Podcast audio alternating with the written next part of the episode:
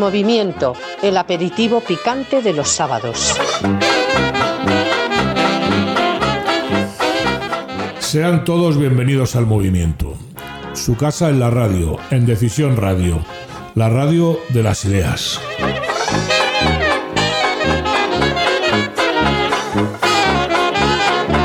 Les habla Enrique Jesús Ortiz.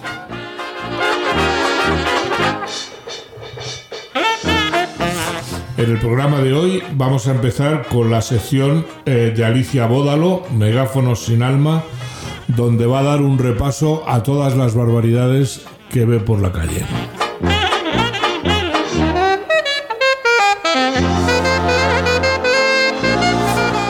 A continuación, en la espada, Fuencisla Casanova nos va a seguir desvelando las técnicas de ingeniería social que utiliza la izquierda.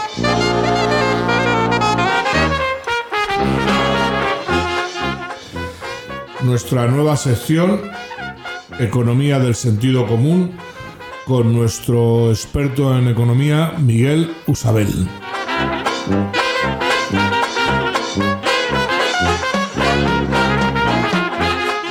Y por último, en nuestra sección La Memoria, vamos a hablar de los últimos de América, el nuevo libro de Juan Carlos Segura Just. No se lo pierdan.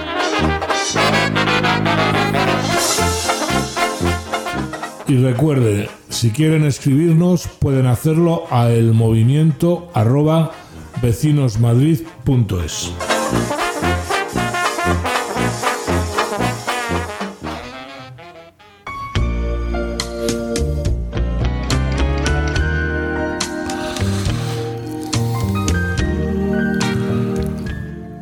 Un movimiento social es el desarrollo y propagación de unas ideas con el objetivo final de que se implanten en la sociedad, en toda la sociedad.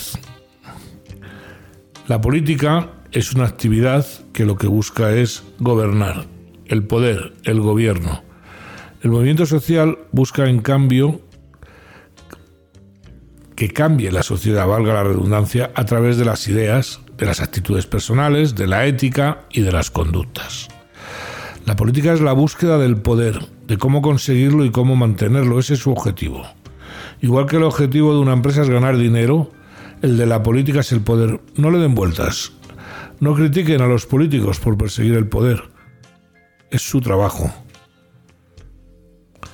Otra cosa es que al igual que existe la mano invisible del mercado, decía Adam Smith, hay otra mano invisible que conforma la economía y conforma nuestras vidas, que es la del gobierno, como dice el gran Marcelo Gullo. Es igual de real y de efectiva que la anterior. No parece, por tanto, pensar que desde la política no se puede dar la batalla cultural. Los políticos están obligados a negociar, a transigir y a otras mil cosas que les pueden desviar del objetivo e incluso de los principios no hay que escandalizarse por eso, ya lo he dicho, es el negocio de la industria de la política. No pasa nada, igual que ya tenemos asumido que las empresas lo que son, para lo que valen es para ganar dinero, o por lo menos lo tienen asumido la mayor parte de la gente, gracias a la, ola liberal, neoliberal, eh, hay que asumir que la política es eh, lo que es no hay que estar eh, todo el día dándole vueltas a cómo son los políticos y lo que hacen, que es que es su negocio, oiga. Le voy a poner un ejemplo. El cristianismo tardó cuatro siglos en implantarse en la sociedad. Hasta el año 313 Constantino no declaró la libertad de culto y hasta el año 380 no fue oficial, religión oficial del Imperio Romano. Ahora luego, durante 1400 o 1500 años, eh, la sociedad fue absolutamente cristiana, aparte de extenderse y expandirse por todo el mundo. Y sigue vigente, no es que se haya acabado. Y eso a pesar de las terribles persecuciones, muertes, martirios, circos romanos o incluso ahora, en África, en Asia, el cristianismo sigue siendo perseguido y los cristianos siguen siendo cristianos a pesar de eso. ¿Por qué? Porque hay unas creencias, hay unos principios que convencen a la gente para mantenerse en ellos. Es por eso que hay que lograr un movimiento social, una sociedad activa que dé la batalla de las ideas, la batalla cultural, como dice Agustín Laje en su último libro. Y eso la política no lo puede hacer. No lo va a hacer nunca un partido político. Otra cosa es que apoye y se apoye en un movimiento social, que lo represente y que legisle a favor de las ideas que éste representa. Pero será siempre la sociedad el movimiento social el que genere esas ideas y las discuta y las imponga partiendo de unos principios generales, con todos los desvíos que quieran. Acuérdense de las herejías que hubo en los 400 años que tardó el cristianismo en imponerse, e incluso posteriormente. Es un partido político, no se lo puede permitir. Así que si queremos ganar a la ideología woke, si queremos ganar esa batalla cultural, al globalismo, que buena falta nos hace, tiene que ser la sociedad con unas ideas, con una actitud, con una ética. Es fundamental la que se imponga, la que la imponga en la, en la sociedad. ¿Ustedes han oído hablar algún partido político de cómo acabar con la corrupción? Yo no.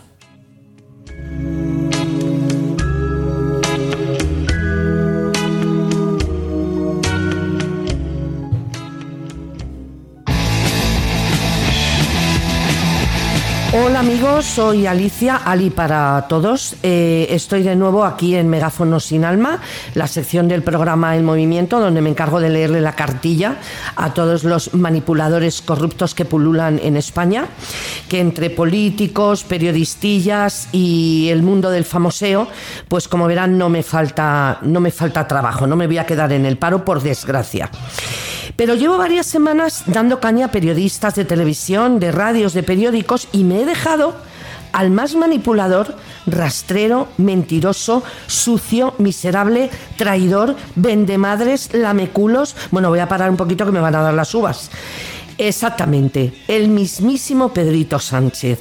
Lo que se ha perdido Hollywood con este ser. Ya no es que sea mentiroso o manipulador es la chulería y la prepotencia con la que se pasea por el mundo. Se cree Kennedy, que es lo peor. Y aparte, ya no es que se crea Kennedy, es las barbaridades que está cometiendo y lo poco que le importa todo el daño que está haciendo. Por supuesto no voy a nombrar todo lo que ha hecho mal desde que está gobernando porque me puede dar el 2030, pero sí voy a hablar de un par de cosas que no puedo callarme porque puede conmigo. ¿Cómo se puede ser tan sinvergüenza de ir por todas las televisiones haciendo entrevistas hablando de la vergüenza que daban los indultos, que otros partidos que han dado indultos a otros políticos, que él eso no lo iba a permitir nunca? Y ahora, por salvar a su amiguito Griñán, quiere quitar el delito de malversar fondos ha sido el mayor escándalo de corrupción que ha tenido este país en toda su historia. Tu amigo Griñán robó miles de millones y permitió que se lo gastaran en putas y en cocaínas y en fiestas otros políticos del PSOE. Y tú le das el indulto porque es tu amiguito. Espero que ningún amigo tuyo se cargue nunca a alguien porque al día siguiente el delito de asesinato está fuera del Código Penal. Bueno, sí. Oye, ojalá. Porque va a haber cola en la Moncloa. Y adivina quién es la primera que va a estar ahí, esperándote. No, ahora hablando en serio, de verdad, permitir que España se rompa por culpa de una panda de incultos sorteras de bolera, que hay que verlos para creerse que esa panda gobierna España y que Sánchez les lame los pies a diario. Hay que ver a ese rufián que no se puede ser machulo playa, que encima no sabe ni leer, que lo único que sabe es ponerse un traje dos tallas menores de su cuerpo y hacer el ridículo cada vez que habla y que manden el presidente de España es que tiene memoles. O que tengamos que vomitar cada vez que le vemos la cara a Otegi, que se ríe en la nuestra propia. Y el otro miserable sigue permitiendo que haya homenajes a los etarras para que este asesino esté contento. y que le apoye en su futuro? En manos de esta basura está España, señores. En manos de un soberbio que manipula las leyes para ganar. Igual que en las dictaduras como Cuba, Venezuela, Corea del Norte, China, que empezaron como este, metiéndose en todas las instituciones, comprando televisiones, periodistas y bueno, lo mejor de todo, los chequevotos, señores. Bueno, como él le llama, que esperen que me va a dar la risa, el bono cultural para jóvenes.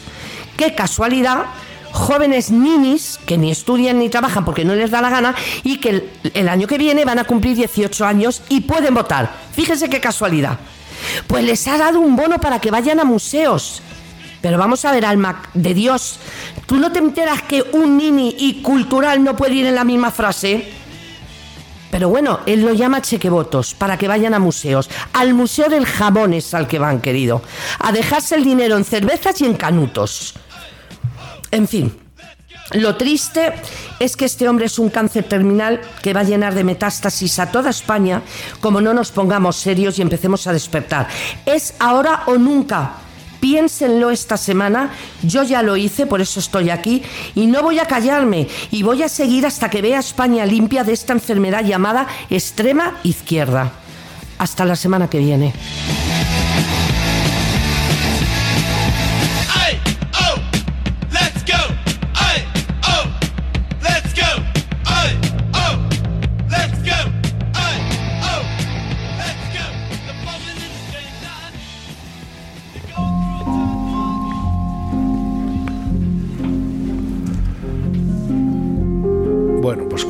Pueden apreciar, por la sintonía entramos en la espada con nuestra psicóloga Fuencisla hola, hola. Casanova. ¿Qué tal, Fuencisla? Bien, un poquito acelerada, pero bien. La, la, el ajetreo de la gran ciudad. Exacto. Yo no sé qué pasa, que antes de que de fiestas, de puentes, todo se acelera, no sé por qué. Sí. sí. Y, y, vamos todos acelerados. Pero ahora vamos a tener un rato aquí para disfrutar. Uh -huh. Y a ver qué nos traes, porque tiene que cada día te lo pones más difícil, porque la, la, la, anterior fue interesantísima y a la gente, claro, era un tema que no era, no era para reírse, pero era, muy árido. pero era un tema sí. que ha interesado mucho. Terrible, terrible. Pues hoy hablo, voy a hablar sobre la salud mental en la nueva normalidad. Madre mía. Es un tema muy amplio. Sí. Eh, bueno, pues voy a hablar de algunas cosas, lo voy a plantear, pero claro, es un tema para hablar muy, muy largo y tendido. Eh, desde que eh, subió al poder este gobierno socialcomunista, que lo podemos llamar tranquilamente gobierno de la bestia, pues lo que tenemos es la salud mental de la bestia y la sanidad de, de, la bestia. Bueno, está claro que nuestra sanidad eh, siempre ha sido muy buena y un referente y sigue trabajando y sigue bueno, luchando por la salud de los... Me, me, no puedo evitar el chiste. Sí. Para que no llore Irene Montero, no nos referimos a ti. es en general. No te pongas a llorar, ¿no? Pero bueno. O sea, mal de muchos, consuelo, de, tontos, de, tontos, ¿no? Ya, pero bueno. pero bueno, que es en general, es el gobierno, es el gobierno de la bestia, porque desde que subió este gobierno y nos van a decir que es por eh, culpa de la crisis sanitaria que se dio en el, en el 2020, pero no es eh, culpa de una crisis sanitaria, es culpa de cómo se gestiona y cómo se lleva adelante esa crisis sanitaria y cómo se lleva adelante eh, el, gen, en general, cómo se utiliza y cómo se maneja la, información y, y, otros, y otros factores, también factores individuales, ¿no? Cada persona tiene sus su problemáticas. Eh, por un lado, decir que esto me, me, está, me, me preocupa mucho, porque bueno, es mi, es mi sector de profesional, claro. el de la sanidad, y porque tengo personas con problemas, eh, enfermos y pro, con problemas, y, y bueno, pues me plantean y se quejan todos los días de cómo les atienden en la sanidad eh, hoy en día mmm, hay una gran deshumanización. ¿no? Y también se ve mucho eh, todavía el mucho miedo que existe. O sea, no se, están empeñados, como digo, este gobierno de la bestia, en mantenernos asustados, eh, no solo promulgando leyes que directamente producen terror, pánico a muchas personas, y bueno, y una sensación de, de impotencia, porque no sabemos muy bien cómo salir de es esta. El que tiene miedo se somete, ¿no? El que tiene miedo se somete. Se somete. Entonces están empeñados. O es más fácil de someter, por lo menos. Es más fácil de someter. Entonces, es, este periodo de, de, bueno, ya son tres años, ¿no? Nos queda que una cruz de un año más. Lo, si... lo, pues, bueno, o, no, porque yo lo de China me tiene impresionado. La gente está está ah, reventando. Está reventando, bueno, es que es, un maltrato, pero este, este gobierno es muy parecido al, chino, ¿no? Eh, lo que pasa, bueno, sí, es un gobierno social comunista. Eh, que se va a ir creciendo si, si, lo mantenemos en el poder, si los españoles no les echamos, va a ir increciendo, ¿no? va a... coger fuerza y va a ir a más, a más, a más, a Yo, aunque me vaya un poco, luego me regañas, pero yo sé que... Eh, o sea, yo no entiendo que yo tenga que entrar en un taxi. Primero, llevar a un señor taxista todo el día con una mascarilla. Es inhumano. Es, es, eh, Bueno, y luego vas al metro y entonces estás en el andén eh, no tienes mascarilla, pero te metes dentro del... Irracional. De la, estamos, eh, esto, no es irracional, esto es más racional de lo que parece. Sí, eh, sí. además voy a deciros qué, qué es lo que hacen con esto, mm, qué, qué pretenden conseguir. de hecho, de, esos, de, eso estoy hablando, no nos estamos yendo. Estoy hablando de las, por ejemplo, de las colas, donde no se sabe si hay una cola, porque la gente guarda tanta distancia que dices, a ver, ¿por dónde empieza la cola? Mm. Para guardar una cola. en, los, en los aviones eh, España obliga a llevar mascarilla dentro de un avión. Francia no. Creo que lo han quitado, no lo sé seguro. No lo sé, pero hasta ahora lo han estado haciendo. y, totalmente, totalmente ilógico. Mm. Entonces, eh, eso y otras muchas más cosas por un lado eso, por un lado esas medidas irracionales, eh, esas leyes irracionales, 16 eh, familias, eh, pues, que produce unas sensaciones en las personas, unas emociones muy, muy, muy puñeteras, muy puñeteras, de impotencia, de rabia. Lo dije el otro día y, y lo voy a repetir otra vez. Yo no soy una persona especialmente impresionable y he pasado ya por unas cuantas en, este mundo y tengo grabado cuando estábamos confinados aquí en Madrid, salir a la calle. Yo pocas sensaciones como esa, eso se me ha quedado a mí a fuego, ¿no? A mí también, a mí también. Yo salí a la calle y, mm, a la semana o así salí a la calle, pero salí a darme una vuelta porque quería ver qué, pasaba afuera y quería testear la realidad, que tampoco, tampoco quisieron que testeáramos, por eso nos encerraban también, además, mm. porque no querían que testeáramos la realidad. Nos, podían asustar mucho más y sales y, compruebas que no es para tanto, que no caes fulminado, que puedes moverte, puedes hacer trabajar pues entonces no tiene efecto lo que pretendían. Pero sí que realmente hemos pasado unas situaciones mm, dramáticas y eso ha llevado a muchas personas a, entrar en, dinámicas muy patológicas muy y siguen así, siguen así. Vamos a ver, si yo puedo entender, cada uno somos eh, como somos y todo el mundo tiene ese derecho a ser eh, como le dé la gana, pero el problema es que ellos de esta forma consiguen que lo que ahora mismo es una minoría intente imponerse eh, al resto. Vamos a ver, si tú llevas una mascarilla, yo no te obligo a quitártela, ponte la mascarilla para dormir si quieres, ¿no? Pero ya estás defendida con tu mascarilla, no me obligues a mí a llevar una, una mascarilla, digo yo. Ya, pero ¿sabes lo que consiguen? Esto es eh, lo que se llama el hábito de la condescendencia. A ver. El hábito de la condescendencia es, lo tengo aquí, tengo la chuleta, porque no me da la vida, es programar. Se consiste en programar a los seres humanos. Claro. Programarnos. Eh, para nos enseñan a ser condescendientes, a decir que sí, a aceptar propuestas cuando se dé una secuencia o formulación determinada. O sea, nos hacen sumisos. Cuando se dé otra situación que ya nos amenazan, por ahí se oyen noticias de eh, pandemias, epidemias, eh, tripledemias, cosas muy raras. Eh, ya estamos todos, ya tenemos, como yo lo digo, el carril hecho, ¿no? Ya vamos todos de, cabeza a, Vamos, no nos dicen que nos encerremos, nos encerramos nosotros. Yo quiero, antes de que alguno acabe de pensarlo, yo no soy nada conspiranoico, estoy vacunado. no tengo manías especiales cada vez creo menos en la medicina, pero por lo que estabas comentando, por el tipo de protocolo que se está usando y, la masificación y la falta de humanidad que se hace, ¿no? Pero vamos a ver, mm, estamos conviviendo con la gripe, estamos conviviendo con 20.000 enfermedades que son igual o más dañinas que, que el COVID, ¿no? Pero nos han metido en la cabeza y lo que es más grave, ¿no? fue el estado de alarma. Nos quitan todos los derechos sin discutir, pero si tú ves todos los partidos, bueno, todos los partidos menos uno que traga, dices, bueno, pues eh, será tan grave, ¿no? No, hombre. No. No, hombre, que nos han quitado los derechos. Es que nos están sometiendo a la esclavitud. Sí, ya nos están creando un hábito de condescendencia. Nos Claro. programan para que obedezcamos.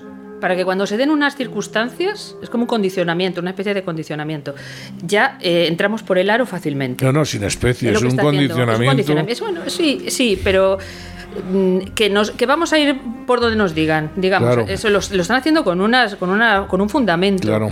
Eh, El, el tremendo lo del Klaus Bath, este, del foro eh, mundial, eh, económico mundial, o como demonios se llame, el, ot- el otro día en China diciendo que ese era el camino, que China era el único país que estaba haciéndolo bien y está la gente reventando en China.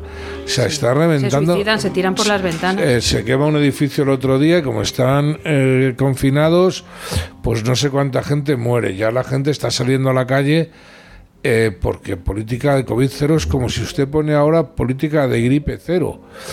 Pero ¿a dónde vamos? ¿No? Claro. Es imposible. Estamos rodeados y, y dentro de nuestro propio organismo tenemos em, kilos de virus y bacterias. Y a- pues, kilos, kilos. Y som- somos un- si somos un- un necesitamos, cultivo, tenemos en las pestañas, en la eh, piel, claro. necesitamos a los virus y las bacterias. y la y luego aparte el eh, bueno pues la censura de prensa la censura de medios que hay para que solamente se oiga una voz Claro, una voz claro. que a mí me gustaría invitar a alguno de estos eh, que llamaba a los demás bebelejías supongo no sé si incluirme en los bebelejías pero bueno eh, me gustaría invitarlo a que tuviera un intercambio de pareceres con alguien que le llevara la contraria y que fuera lo suficientemente público. Creo que sería interesantísimo. No va a ocurrir y estamos viendo a gente cambiar de cambiar de opinión a marchas forzadas, pero vamos, ¿no?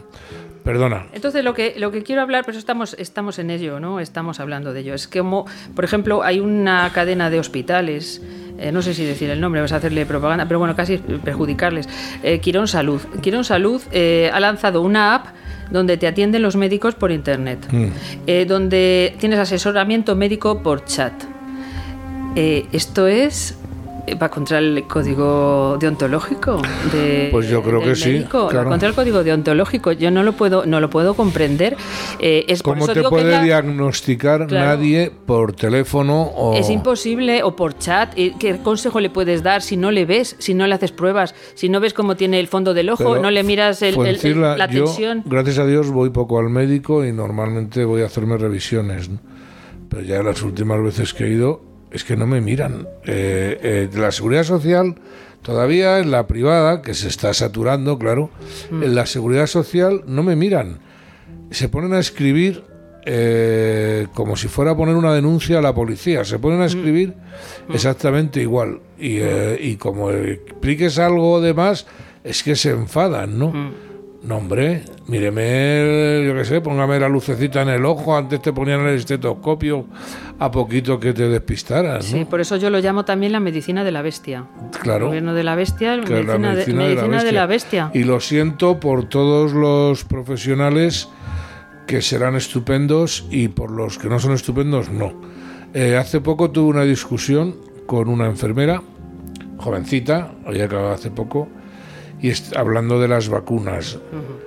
Y, eh, y ella era consciente de los efectos secundarios, era totalmente consciente, era consciente de que nadie se responsabilizaba, bueno, todo este tema, pero que ella era enfermera y tenía que hacerlo, porque eh, de eso cobraba, había sacado la oposición a la seguridad social y tenía que hacerlo.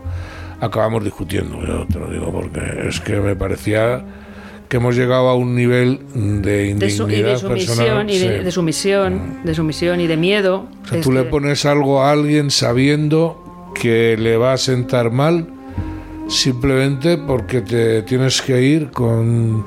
Eh, por eso digo, es la medicina de la bestia. Tienes que tener ética, tienes que eh, respetar y cumplir el código deontológico que tienes. Si no, no seas sanitario. Y por otro lado, si tienes tanto miedo de un virus, no puedes ser sanitario. Cuelga la bata. Te tienes que enfrentar, como yo me tengo que enfrentar a la esquizofrenia y me tengo que enfrentar a la psicopatía. Si le tengo miedo y no puedo, pues me tengo que dedicar a otra cosa, a vender tomates, pero no a atender seres humanos. Mm. Entonces, por eso digo que estamos en la, en la, en la sanidad y en la, en la salud de la, de la, de la, de la bestia. Mm. Porque, vamos a ver, la medicina surgió, eh, bueno, ya en Egipto, y la psicología también las personas iban al templo y hablaban con el sacerdote. Y el sacerdote era a la vez médico y psicólogo. Y psicólogo. Entonces, ese trato cercano se curaban por el, porque les escuchaba, mm. porque les daba buenos consejos, porque no había medicinas prácticamente, no había, no había remedios, naturales, remedios naturales pero solo por el hecho del contacto, del trato humano. Igual en Grecia, mm. igual en Grecia, el contacto humano entre el paciente y el... Y bueno, y lo vemos aquí en España cuando está el médico de, de los... El médico de pueblo, el médico de pueblo que existía, por ejemplo, en la época de Franco, era como alguien de la familia, iba a la casa... Bueno, es que iba a tu casa. Exactamente, iba a tu casa, se ponía allí a charlar, hablar contigo y, ya te tranquilizabas. El único rato que los niños nos estábamos eh, quietos, ¿no? Cuando, Cuando iba al médico. Mira, te voy a contar una anécdota mm, que salió hace muchos años. Yo me acuerdo de un reportaje en, la televisión de dos médicos españolas. Eh, que estaban en el Amazonas, en una tribu, ¿no? Y eh, entonces ella de repente encontraba, ellas, unos niños que se ponían malos, y no conseguían que se pusieran eh, buenos, les daban medicina, les daban tal. Y, no les dejaban a las madres ir a ver al chamán de toda la vida de la tribu. Hasta que vieron que una madre llevaba al niño al chamán y el niño se cura. Y ellas lo dicen allí, la fuerza que tiene la, sugestión. La sugestión. La sugestión. La, confianza. La, confianza. La confianza. Cuando una persona va con un médico que le da confianza, que, está, que es cercano, que, le, le sabe tranquilizar, entonces eso ya es un tanto por ciento de la, de la, mejora, de la mejoría que va a tener esa persona. Si entras al quirófano alegre, contento, hay buen ambiente en el quirófano, hasta te gastan bromas, te vas a recuperar. Eso se ha demostrado. te recuperas mejor de la anestesia. Salvo una cosa, por favor, eh, a ver, auxiliares, enfermeras.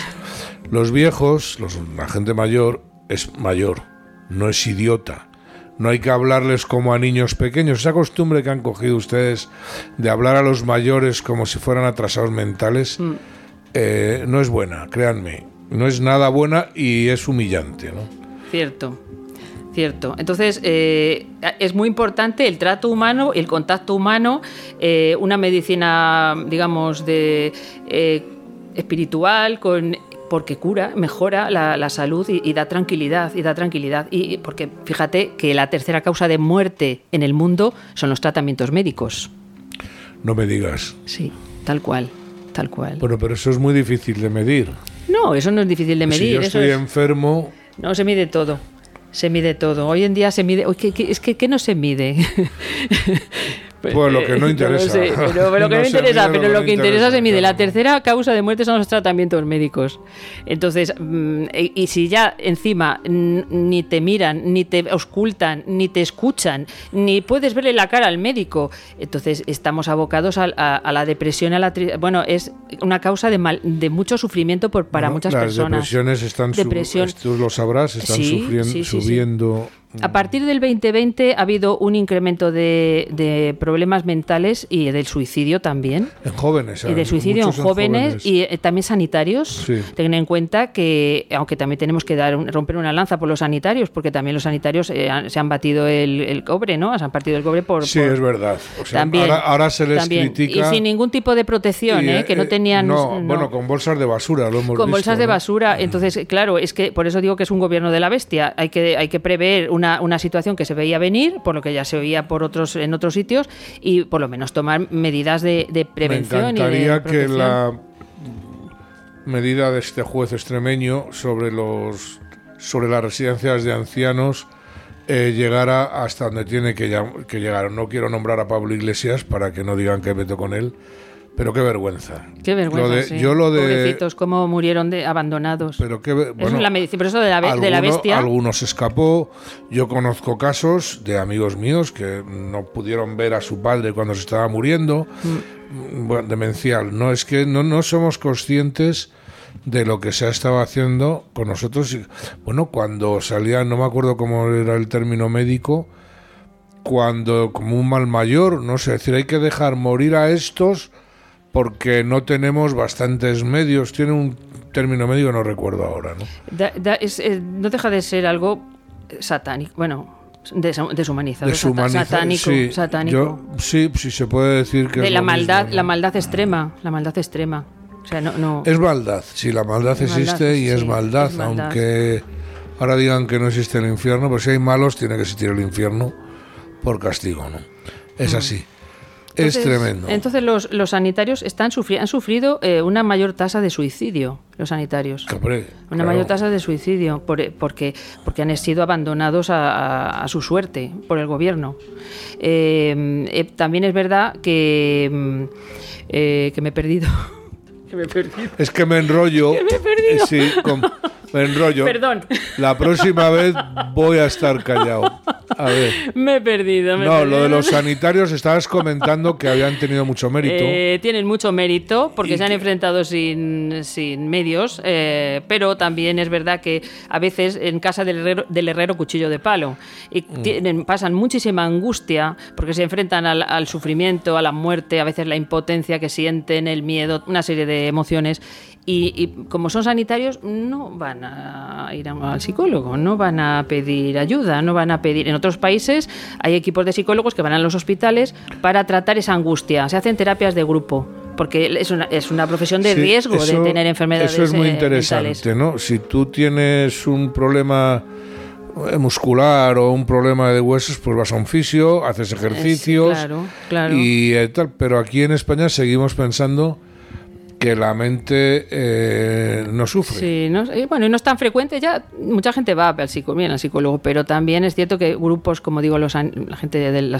la, salud, pues no lo sé, no, no, no ha habido un aumento de la tasa de muertes, y, o sea, de suicidios de los sanitarios desde el 2020. Fíjate porque han pasado muchísima angustia y mucha impotencia y se han sentido muy culpables. Sin embargo, cuando vemos las manifestaciones ahora ah, bueno, eso. de los médicos, pero yo me estaría manifestando por eso. O sea, si realmente esa tasa de suicidios ha mm. subido, eh, me parece muy bien que se preocupen de mm. la salud de los demás, pero yo mm. me estaría preocupando. Lo que pasa es que a lo mejor hay que hablar de ese 8M y entonces no interesa. ¿no? Claro, está muy politizado y bueno, pues eh, salen los de siempre. Yo creo que salen los de siempre a protestar.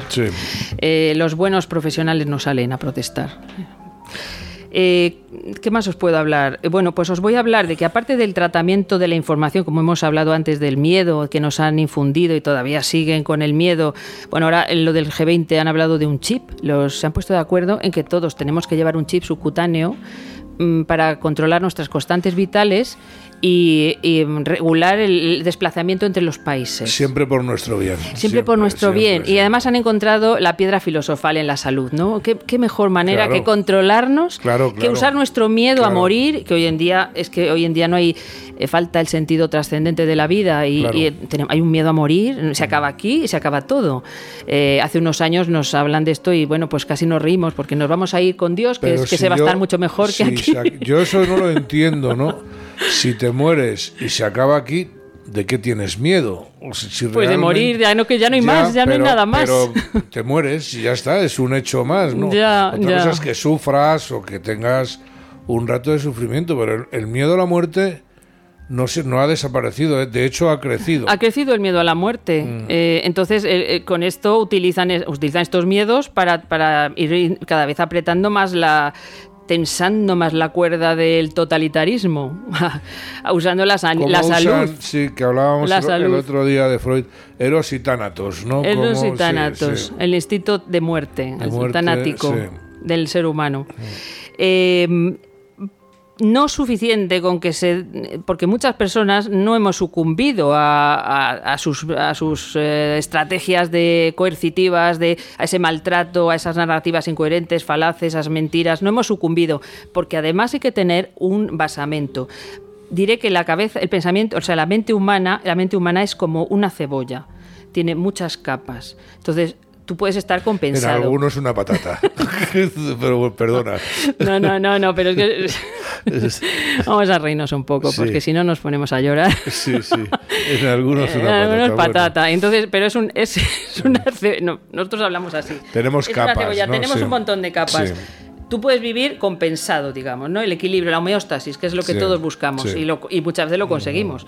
Pero ¿qué tenemos debajo? Si tú tienes un basamento depresivo, o tienes un basamento fóbico, o tienes un basamento eh, obsesivo, compulsivo. ¿Qué ocurre? Cuando te vienen estos estímulos que nos ha mandado el gobierno social comunista tan eh, tóxicos y dañinos, eh, ¿qué ocurre? Pues que se activa, o sea, pierdes el equilibrio, pierdes la homeostasis y afloran los traumas que tú tienes. Entonces hay muchas personas que han quedado directamente tocadas, tocadas, porque se han activado esas, esas emociones. Una persona fóbica o, con un basamento fóbico va a desarrollar conductas eh, contrafóbicas o evitación, ¿no? Que se llama. pues no sale de casa, no se reúne.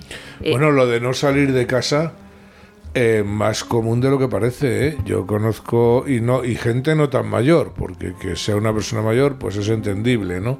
Mm. Pero sí que sí que hay gente que está cogiendo pánico a salir de casa, ¿no? O sea que es que es tremendo, ¿no? Eh, sí, todavía no se reúnen tranquilamente con otras personas. Luego, por ejemplo, si tienes un basamento depresivo, lo que vas a, eso lo he visto mucho yo, la, depresión, cómo han caído en depresión personas, sobre todo personas mayores, eh, porque cuando tienes un basamento depresivo, ¿qué ocurre? Que tú estás compensado, pero cuando ves que pierdes, o sea, tienes un sentimiento de pérdida. pero y la irracionalidad, vamos a ver si eh, tengo que acabar ya, pero me, ah, están diciendo que eh, en el caso concreto del COVID, cómo se transmite con aerosoles, con tal, que lo han estudiado, que está ahí.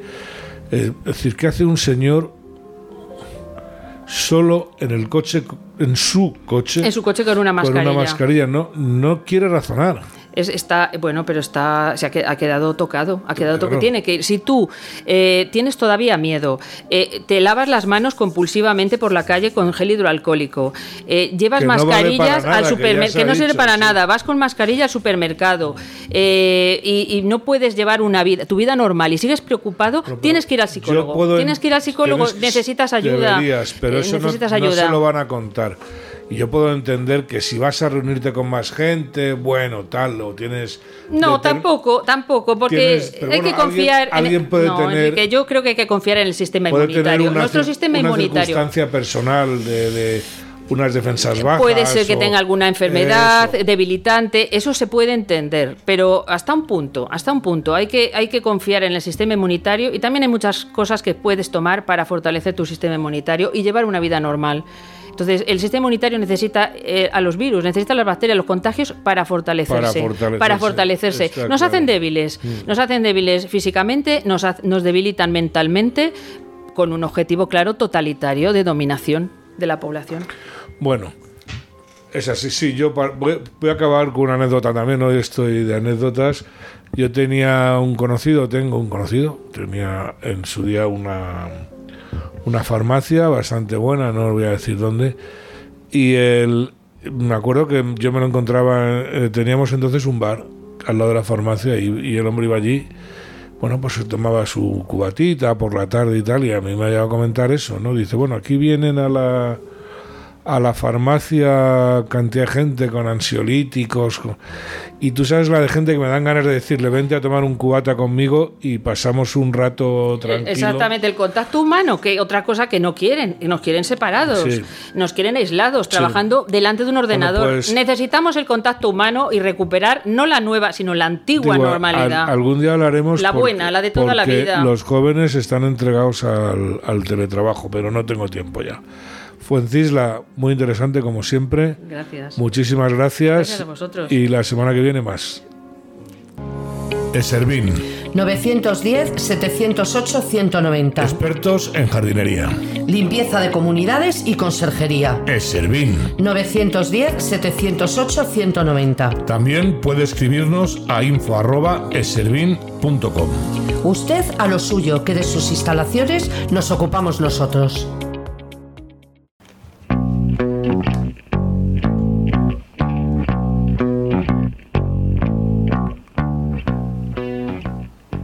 Pues presentamos una sección nueva, una sección que yo tenía muchas ganas eh, de hacer, que es una sección de economía que la hemos llamado la economía del sentido común. La idea es que eh, todos ustedes, o todos nosotros, yo me incluyo, pues eh, veamos la economía como un hecho, como lo que es, como un hecho natural y un hecho normal, que no nos la pongan como algo del brujo de la tribu. Entonces, eh, tenemos pues bueno, dos eh, nuevos eh, colaboradores. Por un lado, eh, Miguel Usabel, que es economista, claro, y actuario, y es socio de la empresa Anubis Analytics. Ahora nos hablarán.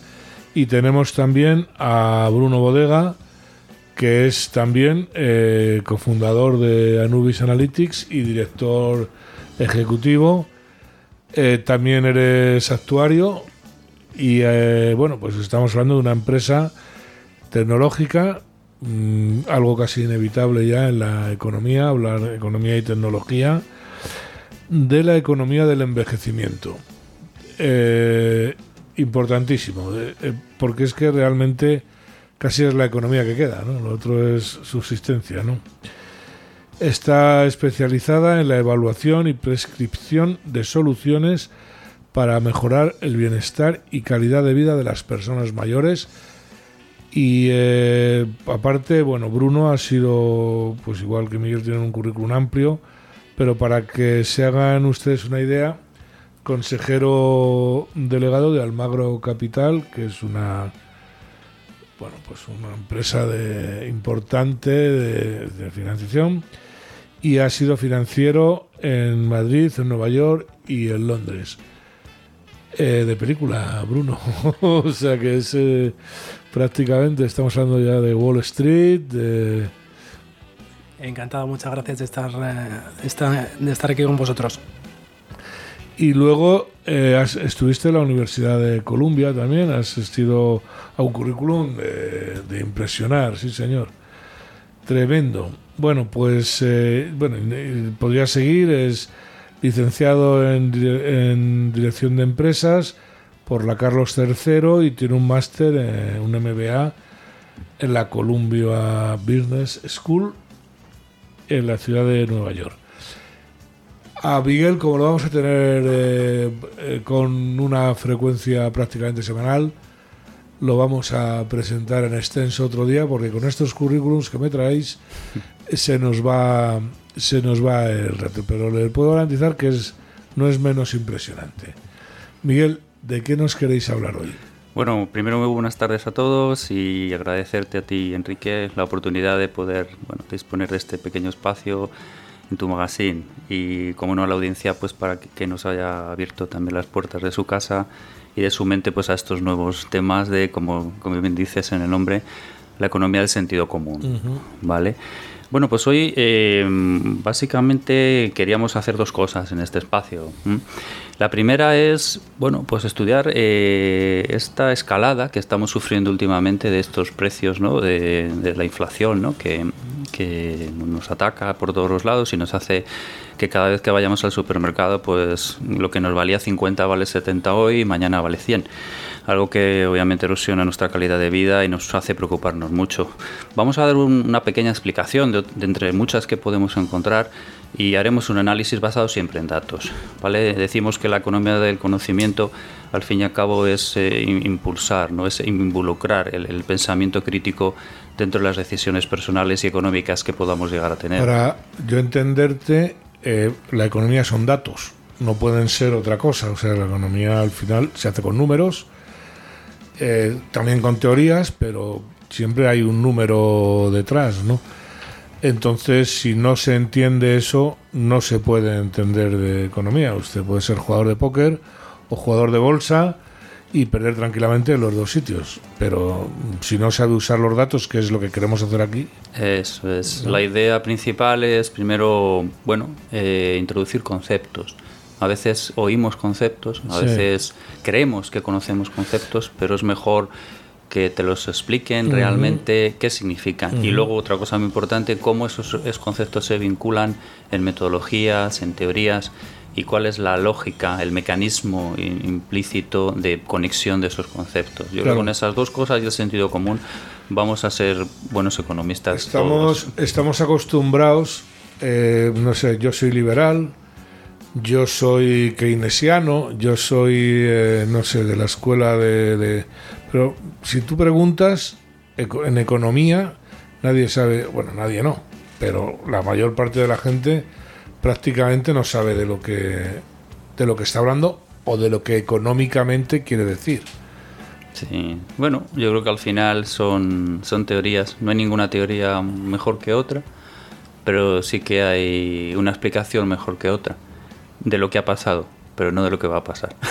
Eso me interesa, pero para no interrumpirte, sí, de lo que va a pasar lo sabremos y diremos que lo hemos dicho el año que viene, ¿no? Que, como yo dije hace un año y, y ya está. Claro, porque es muy, es muy curioso, ¿no? Eso me pasa. Yo soy docente universitario también. Y es muy diferente predecir a explicar. Es muy diferente. Yo creo que predecir. Eh, bueno, quizá. Eh, ya me voy del tema, pero quizá. Es decir, es uno de los problemas que tienen las ciencias sociales, si es que la economía es esto, que no lo sé porque tú, eh, por la ley de Newton, sabes que si tiras una piedra hace una parábola y cae en un sitio según una fórmula concreta, ¿no?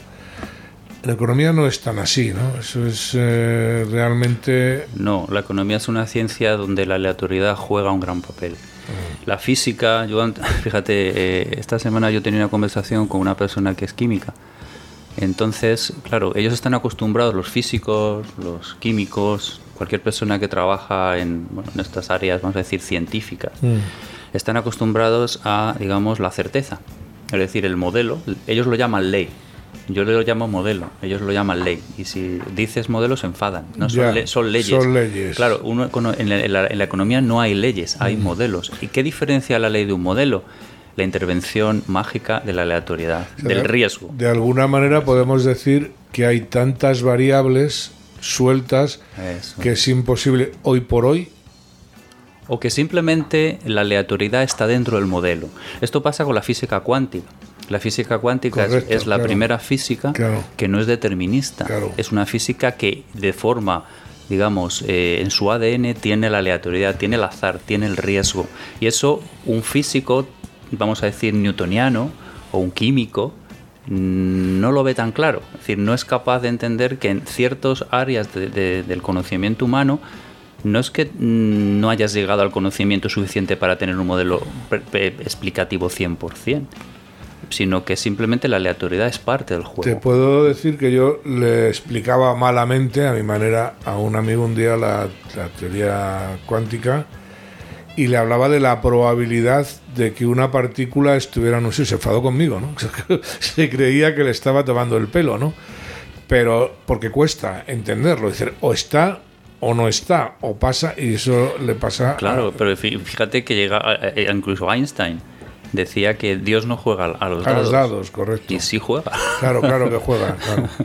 Así es. Está claro. Entonces, es curioso. Entonces, para que te hagas una idea, el, actuario de seguros, que es un tipo de economista, mm. eh, es, una, es un tipo de economista donde el azar, el riesgo, en definitiva, esa incertidumbre está, digamos, en nuestro ADN, está en nuestro quehacer diario. O sea, por, por, yo sabes que siempre, yo lo digo en todos los programas, pero bueno, me tiene que oír mi madre y escuchar y entender, ¿no? Eh, de alguna manera vosotros sois eh, los adivinos o los predictores, no sé si esa palabra es correcta, de lo que puede pasar. Jugáis con esa aleatoría. Eso es.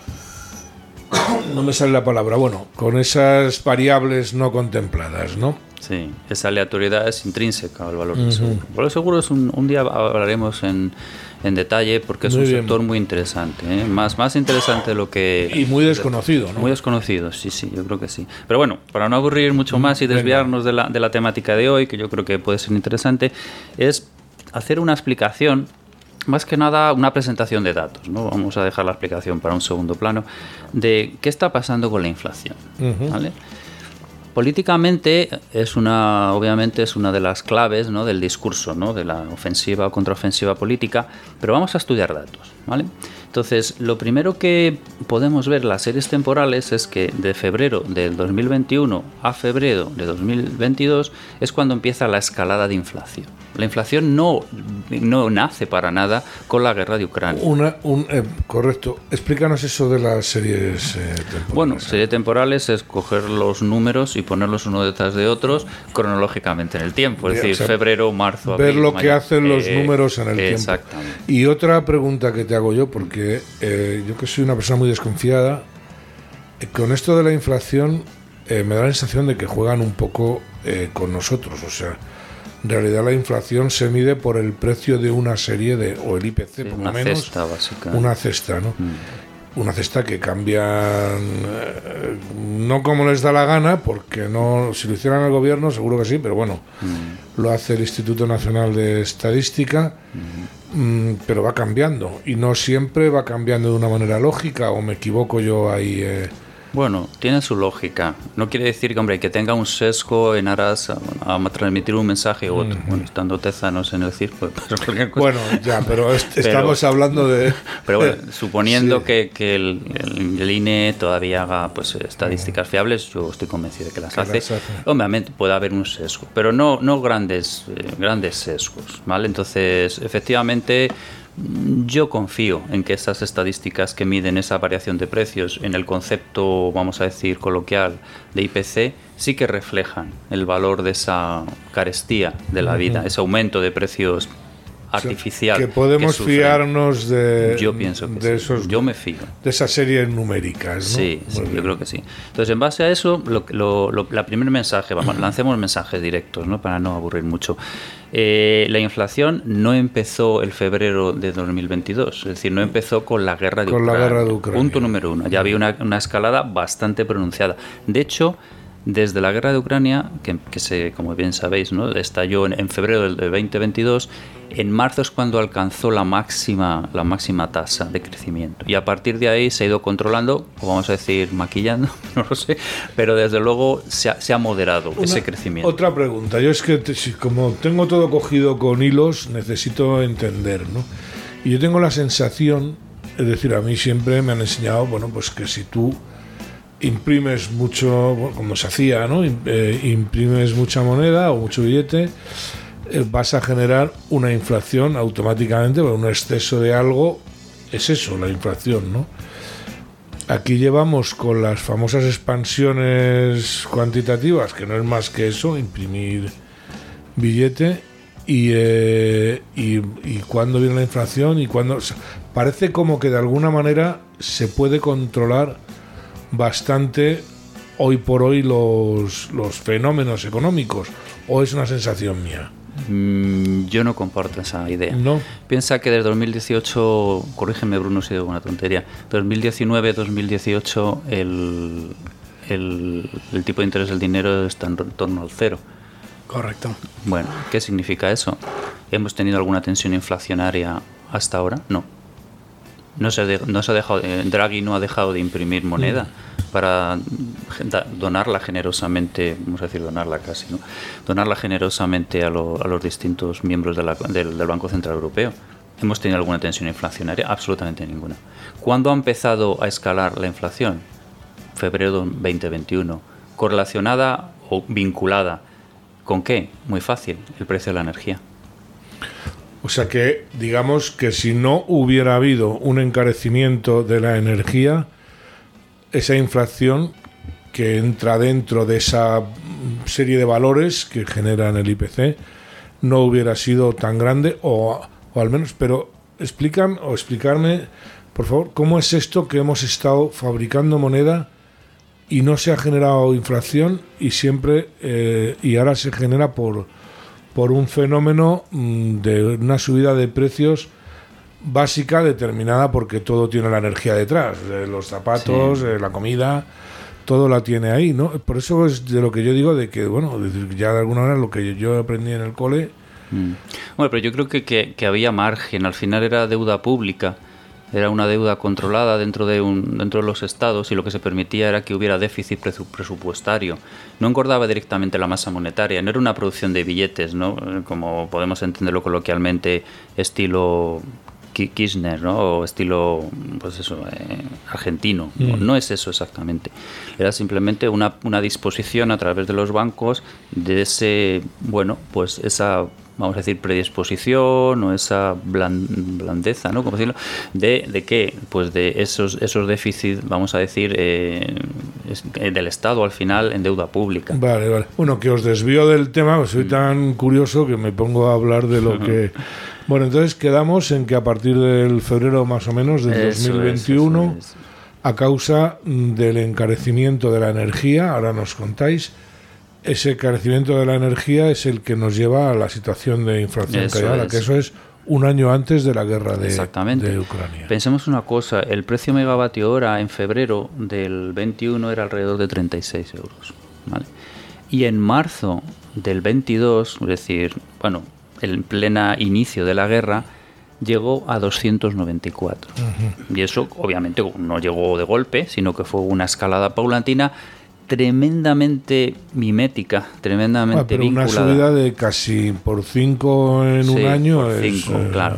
Pero es que viene, si ves la curva, si pones una curva sobre otra, si, pones la curva de subida, esa serie temporal de cada mes, a cuánto vas, cómo, cómo va escalando, cómo va subiendo ese precio del, del megavatio hora, y la comparas con la subida del IPC, son miméticas, se mueven juntas. Exactamente igual. Exactamente igual. Entonces, claro, decir que esto es un cúmulo, vamos a decir, de masa monetaria que de pronto explota, mm. en nada vinculada. No tiene nada que ver. No lo sé, no lo veo muy plausible. Lo, digamos que la teoría quizá más, no sé, más directa sería suponer que esto tiene alguna vinculación. ¿Y a qué se debe esa subida de la Bueno, esto hay muchas teorías, muchas teorías. En mi modesta opinión, tiene, eh, tiene dos causas. Lo que se llama, bueno, pues la, decisión que toma la Comunidad Europea de pagar la huella de carbono y pagar la producción de CO2 a precios caros. Vale, voy a explicar, si me equivoco me lo decís, ¿eh? eh, para que se entienda hace tiempo, en esta yo le llamo religión climática, no sé, que habrá gente que no esté de acuerdo, pero se decidió que por generar carbono había, había que, pagar, que pagar, ¿no? Y entonces se pusieron unos cupos del carbono que podía generar cada industria o cada país, ¿no? Con lo que se generó un mercado, porque se vendían los derechos de generar carbono. Es correcto lo que estoy diciendo. Sí, sí, totalmente. Eso, ese, esa, digamos, política, porque no deja de ser más que una actuación política es lo que lleva a, ese encarecimiento, en primer lugar. ¿Lo estoy entendiendo? Sí, sí, ¿no? Esa es una posible explicación. No, no sé en qué porcentaje, pero desde luego está ahí. Y el segundo, y yo creo que muy importante en España, es la decisión que toman las autoridades que podrían cambiar. ¿eh? Esto que voy a decir mm, lo hacen porque realmente quieren hacerlo, ya veremos por qué. ¿no? Em, de pagar eh, el, este kilovatio, este megavatio, al precio de la energía más cara. Es decir, en el mix energético, lo que se conoce como mix energético, el mix básicamente es el, porcentaje, vamos a decir, de tipos de energía que, conforman, digamos, el consumo total, o la producción total. Tenemos la hidráulica, la de carbón, nuclear y las renovables. ¿Qué sucede con una energía renovable? La, energía renovable tiene muchas ventajas y tiene muchas desventajas como cualquier, digamos, medio de mm. producción pero entre sus desventajas es el precio y la eficiencia. ¿Qué significa? Que si tú decides pagar el megavatio a la, digamos, a la forma de producir la más cara, que en este caso sería la renovable, estás penalizando mucho, estás pagando mucho. ¿Y por qué se hace eso? Hombre, pues ¿quién se beneficia? Pues obviamente los lobbies, los lobbies de renovables que dominan mucha parte del Parlamento Europeo. Eh, sigue siendo más una cuestión política. Es verdad, si yo obligo a pagar la energía nuclear o, o, una energía hidráulica al mismo precio que la energía más cara, mato la competencia. Exactamente. Y, encareces tremendamente el precio. Pero lo curioso de todo esto es que es algo que no solamente es único en España, es algo que también aparece en otros, en otros países. ¿vale? Entonces yo la palabra que utilizaría, y a lo mejor me vas a, puedo, pueda pecar de osado al pronunciarla, es el suicidio, el suicidio energético. ¿vale? O sea, tú consideras que nos estamos suicidando. De cierta manera sí, de cierta manera estamos privándonos de eh, bueno, pues establecer un modelo de transición. Es como el coche eléctrico, ¿no? O sea, si me permiten, ¿no? el coche eléctrico tiene muchas ventajas, pero no es un modelo operativo. como ya se han hecho estudios en Francia, que para nutrir una autopista en Francia necesitarías una central nuclear para cada autopista, para nutrirla.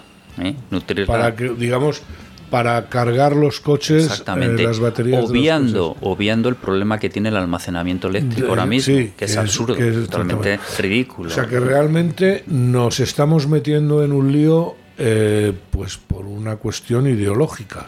Sí. Porque, o sea, podríamos hablar de contaminación, podríamos hablar de CO2, no es el rato, pero el hecho concreto es que eh, nos están obligando a pagar la energía, o nos estamos obligando a pagar la energía a unos precios. Eh, claro. Y, por ejemplo, Alemania ya está diciendo ahora que está volviendo al carbón o que está volviendo a la energía nuclear. Estamos locos. O sea, Yo creo que eso es lo que al final eh, hace encarecer el precio de todo, la base, la base energética. Todo lo demás.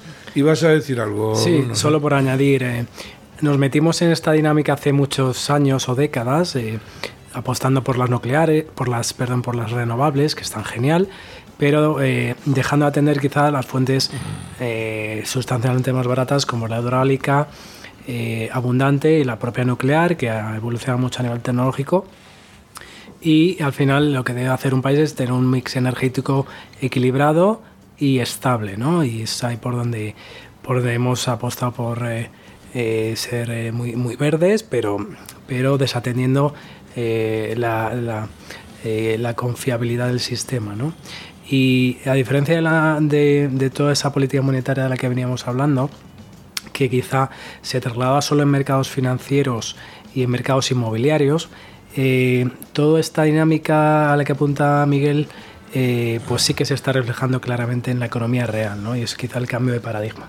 Claro, porque al final, es decir, yo cuando voy al mercado, eh, yo lo que veo es lo que han subido las peras, lo que han subido las chuletas, lo que han subido, eh, y más que estábamos acostumbrados a una economía low cost ya desde hace muchos años, que vamos a esperar que la producción se mantenga en China, en Vietnam o donde sea, porque si no, esto va a ser una, una locura.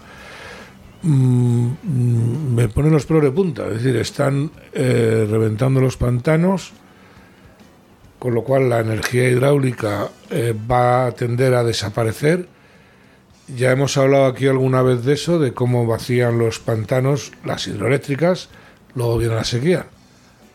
Nos justificamos todavía más, o cómo estamos cerrando las nucleares eh, eh, estamos buscando nada más que la energía más cara, que yo tampoco sé si está un poco contaminante en realidad, pero bueno, habría, habría que verlo, ¿no? ¿Cómo se traslada ese precio, que estabas comentando Bruno, de la energía al resto de los productos para que porque si el resto de los productos siguieran muy bajos esa inflación no sería no sería tan alta, ¿no? Yo creo que es una cuestión de expectativas. al final las compañías lo que hacen es esperan que suba la energía y se anticipan. Simplemente suben precios. Es un poco lo. Antes de llevar a pérdidas, ellos, bueno, sé que va a subir, pues te subo el precio. Y eso es una escalada muy difícil de parar, es una escalada complicada de parar, ¿vale? Porque es un mercado en teoría libre, el precio se fija por los, por los operadores económicos, en este caso las empresas, y no es tan fácil controlarlo y, mejor que no se pueda controlar, ¿no? Porque si se controlara ya sería, ya sería entraríamos sí, el mm. exactamente. Pero realmente es lo que decías al principio, la psicología, por llamarlo de alguna manera, de, los consumidores o mm. productores es una de las variables aleatorias de las que habláis, ¿no? Pero bueno, yo creo que para resumir, ¿no? Y, y que dejar el tema bien centrado, ¿no? es muy importante decir que a partir de esa gran subida con la, explosión de la guerra, eh, no ha seguido subiendo. Es decir, la guerra no... A ver, lo que ha hecho casi es racionalizar eso. Y la curva está ahora mismo en bajada. Esto, ahí sí que ya nos caemos todos de espaldas. Vamos a ver, esa, se le echa la culpa a la, a la guerra de Ucrania, se le echa la culpa del encarecimiento de la de la energía. Cuando es al contrario, cuando se, la curva la tengo aquí delante y la, eh, podemos mandar fuentes bibliográficas para que los oyentes puedan consultar. La curva a partir de ese mes fatídico de marzo del 22 empieza a doblarse, empieza a bajar. Tanto el IPC se empieza a controlar, no quiere decir que baje mucho, pero se empieza a controlar y ese precio de la energía se empieza a controlar. Sí que es verdad que hay mecanismos externos o mecanismos internos de, las naciones que lo que han hecho es un poco intentar paliar esa subida y han amortiguado, pero si nos ponemos a ver el dato frío, no, ha, supuesto otra escalada, otra, otra, otra subida abrupta para nada con la guerra. Ese famoso boicot al petróleo ruso, aparte de otra serie de... no ha valido para nada. Sí. Y además hay una pregunta y es, ¿cuánto va a durar la guerra de Ucrania? Imaginemos, oye, vamos a ponernos un escenario muy, muy positivo, tanto humanitariamente como económicamente, mm. que mañana se terminara. Mm. Matan a Putin o llegan a un acuerdo, no lo sé, cuál sería el escenario final. Pero, ¿qué pasará cuando otra vez eh, Rusia empiece a, a darnos un montón de, de gas, ¿no? Mm. Y otra vez tengamos la energía barata y otra vez, ¿qué va a pasar? ¿Qué haremos? ¿Seguiremos pagando la energía a precio, a precio eólica o qué haremos? No sé vosotros, pero yo pocas veces he visto bajar algo de precio, ¿no? Mm. Muy pocas veces. Y no en estos casos. Está claro que siempre he pensado ¿no? que la guerra de Ucrania era una guerra económica. El Nord Stream, que han volado eh, y además ya venía de tiempo. Hay una película de James Bond de hace unos años, no recuerdo el título, que era precisamente, hablaban de eso de los, de los gasoductos que venían de, de Rusia y bueno. Eh, estamos inmersos en una guerra económica eh, donde nosotros se dan patadas en nuestro culo, como suele decir, o esto como es. O porque no hay, yo no veo mercado ahí, o sea, yo veo que quito tu gas para poner el mío, o quito tu petróleo para poner el mío, o tú no haces fracking, pero yo sí lo hago. ¿Está tan manipulado esto o son, paranoias mías? Estoy ya... Hmm. Bueno, hay algunos intereses económicos eh, abismales para ver quién importa gas a Europa o, energía en general, eh, que es claramente deficitaria porque nos hemos querido convertir en deficitarios desde el gas americano licuado, por supuesto las fuentes rusas, y por otro lado hay otra, otro frente abierto a, nivel geopolítico para tratar de, de asegurar nuestros eh, suministros eh, a todos los niveles, desde la tienda de la esquina hasta el consumo de cualquier tipo de, de, alimento, de independizarnos de la dependencia que podemos tener de Europa del Este o de, y por supuesto de Asia ¿no? o de China. Y toda esa guerra también, todas esas dinámicas son las que Mm, se, pondera ese modelo aleatorio que, al que apunta Miguel y, y está por ver ¿no? hacia dónde van. Pero vamos a ver, Bruno, yo no entiendo nada. De hecho, cada vez entiendo menos. ¿no? Yo, si lo primero que tengo que pensar, efectivamente, es en tener unas reservas suficientes, como tú bien dices, eso es lógico. Y lo segundo, en que sea lo más barato posible, ¿no? porque eh, esto al que no beneficia es a los que vamos por la calle. Es decir, está claro que está causando un empobrecimiento mm, de la mayor parte de la gente. Eh, ¿Por qué? O sea, es, un, es, ideológico, es una lucha, es una guerra por otros medios. Eh, es que no lo acabo de entender. ¿no? Es Yo pienso que es totalmente ideológico. Totalmente ideológico. Sí, es un, es un afán de transición energética. Eh, bueno, pues muy abrupta, muy demasiado violenta, si me permites incluso, y en ese afán eh, vale todo, vale empobrecer a la población, vale que soporte inflaciones del 10%, vale subir los, los, intereses, bueno, pues para decir que hace algo el Banco Central Europeo, no creo que lo suban mucho, ¿eh? porque no tiene ninguna vinculación, no es un exceso de masa monetaria para nada, es simplemente una crisis energética. Y a partir de ahí, pues el mantra, el mantra climático, eh, bueno, pues llevarlo a las últimas consecuencias. ¿Qué puede pasar en el futuro? Mi modesta opinión, obviamente. Eh, esto se racionalizará. Al final. No, pero estamos en un momento exactamente irracional, porque muy irracional. No, tiene sentido, ¿no? Es decir, yo puedo entender que en otros temas se pueda ser irracionales, en el fútbol, yo qué sé, mm. pero en esto no. O sea, es decir, es que el, el, estar tirando piedras contra tu tejado es del género bobo, ¿no? Entonces, ¿no pensáis que concretamente en España, de alguna manera, el hecho de haber perdido un montón de soberanía, entre ella la energética, por supuesto que estoy pensando en la Unión Europea, claro. Mm. ¿No nos está beneficiando nada? No, absolutamente. Yo creo que el Parlamento Europeo, mientras que en Alemania haya que gobernar con los verdes, que tienen muchas cosas buenas, pero claro, eh, ahí nos están haciendo pagar, pagar un peaje, un peaje alto. Entonces, es un poco lo que yo creo que al final, a ver, yo creo que esto caerá por su propio peso y habrá una contrarreforma energética, habrá una racionalización que no quiere decir que no avancemos a una economía verde, a una economía más sostenible, no, no tiene nada que ver, pero hay que hacerlo a un ritmo diferente. Mm. Yo pienso que se está provocando una reacción contraria, ¿no? A mí me pasa yo la primera vez que conocí el ecologismo era no era ni el año 80, era el año 70 y pico ya lo he contado alguna vez, y me empecé a comprar libros de, ecología, ya estaban los amigos de la Tierra, me parece, este tipo de grupos. Eh, vamos, al 2000 no llegábamos, ¿eh? o sea, nos, nos profetizaban mm, la apocalipsis, eh, la debacle total, o sea, los como ahora, ¿no? Las ciudades cubiertas de agua, el, y cuando llega, no el 2000, no, ya llega el 90 y ves que es que está todo más o menos. Mm. ¿Desde dónde está la ciencia ahí, no? O sea, porque... Creo que se mezclan conceptos. O sea, al final, ¿es deseable que, por ejemplo, Madrid tenga un parque de coche eléctrico? Es deseable, porque obviamente sí que es verdad que hay una producción de ciertos bueno, pues componentes de, de combustión que son nocivos, que son molestos y huelen mal, ¿no? También es cierto que los coches cada vez son más sofisticados y es menos la, la, producción. Pero bueno, vamos a decir, ¿sería bueno que Madrid fuera eléctrico?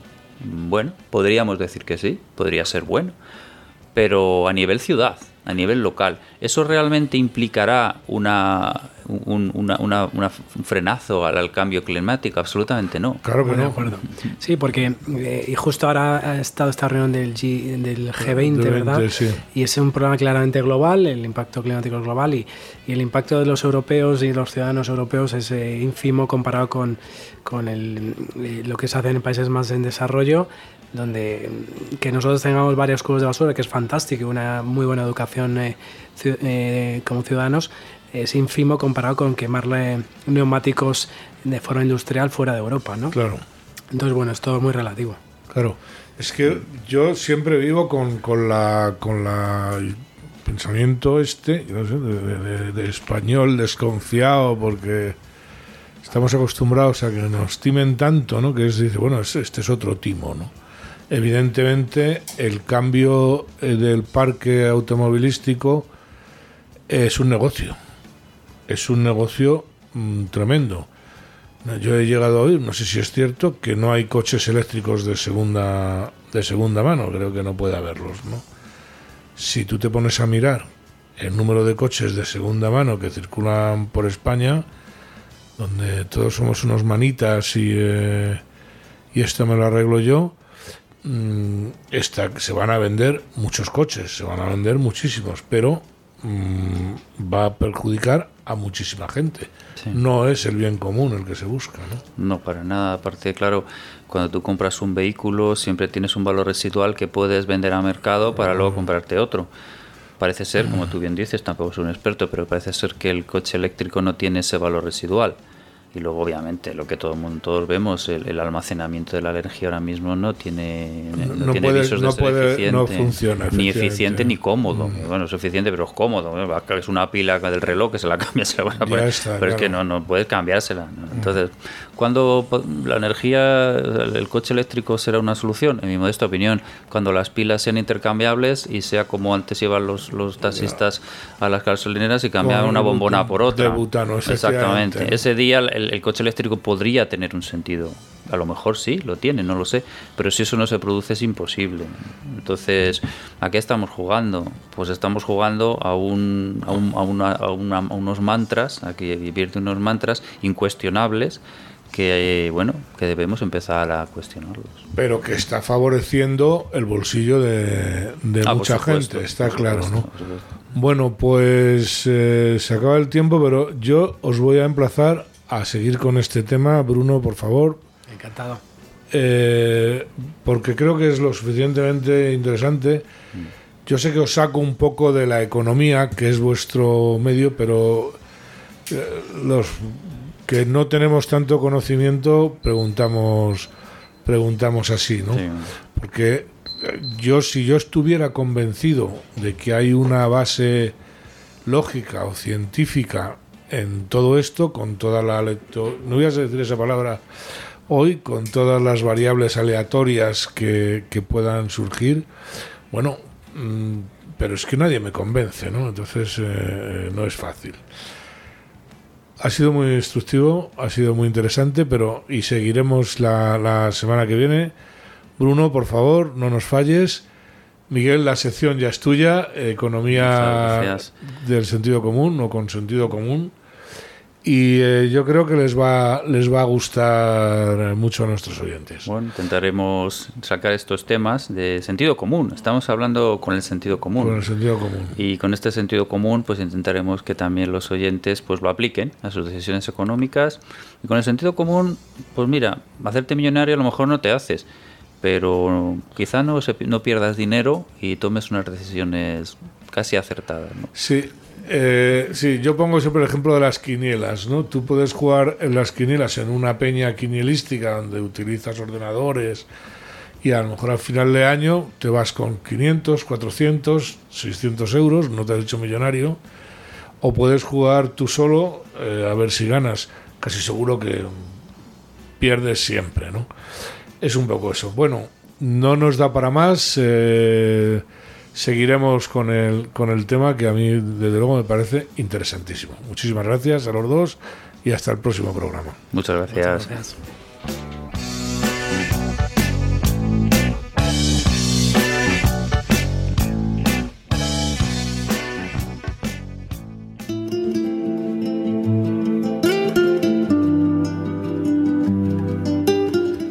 Pues hoy en la memoria tenemos algo que es realmente interesante eh, y que les voy a recomendar. A mí me ha sorprendido. Es una parte de la historia de España mm, que es desconocida por casi todo el mundo y mm, tristemente y desgraciadamente desconocida porque está olvidada y es historia de España e historia de América. Tenemos con nosotros a Juan Carlos eh, Segura Just, que es escritor, es abogado, bueno, tiene un tremendo currículum, pero hoy viene eh, como escritor eh, de historia, no es su único libro, tiene otros libros también muy conocidos, como el de los perros, y lo llamamos el, de los perros en... Eh, es, Soldados de cuatro patas, de cuatro historia de los perros de España, de los perros de guerra de España. Todos lo llamamos de los perros, pero yo lo abreviamos, ¿no?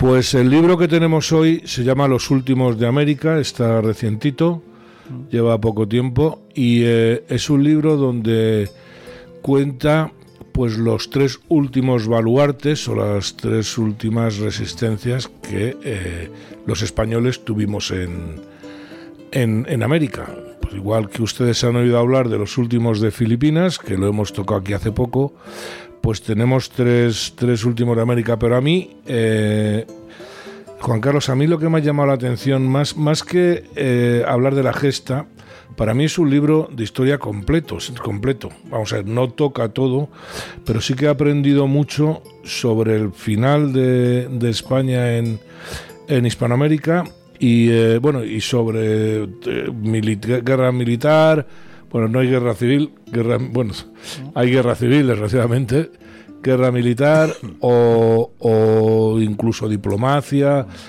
Mm, ¿Cómo se te ocurrió, cómo empezaste con este libro? Porque era una tarea, ¿eh?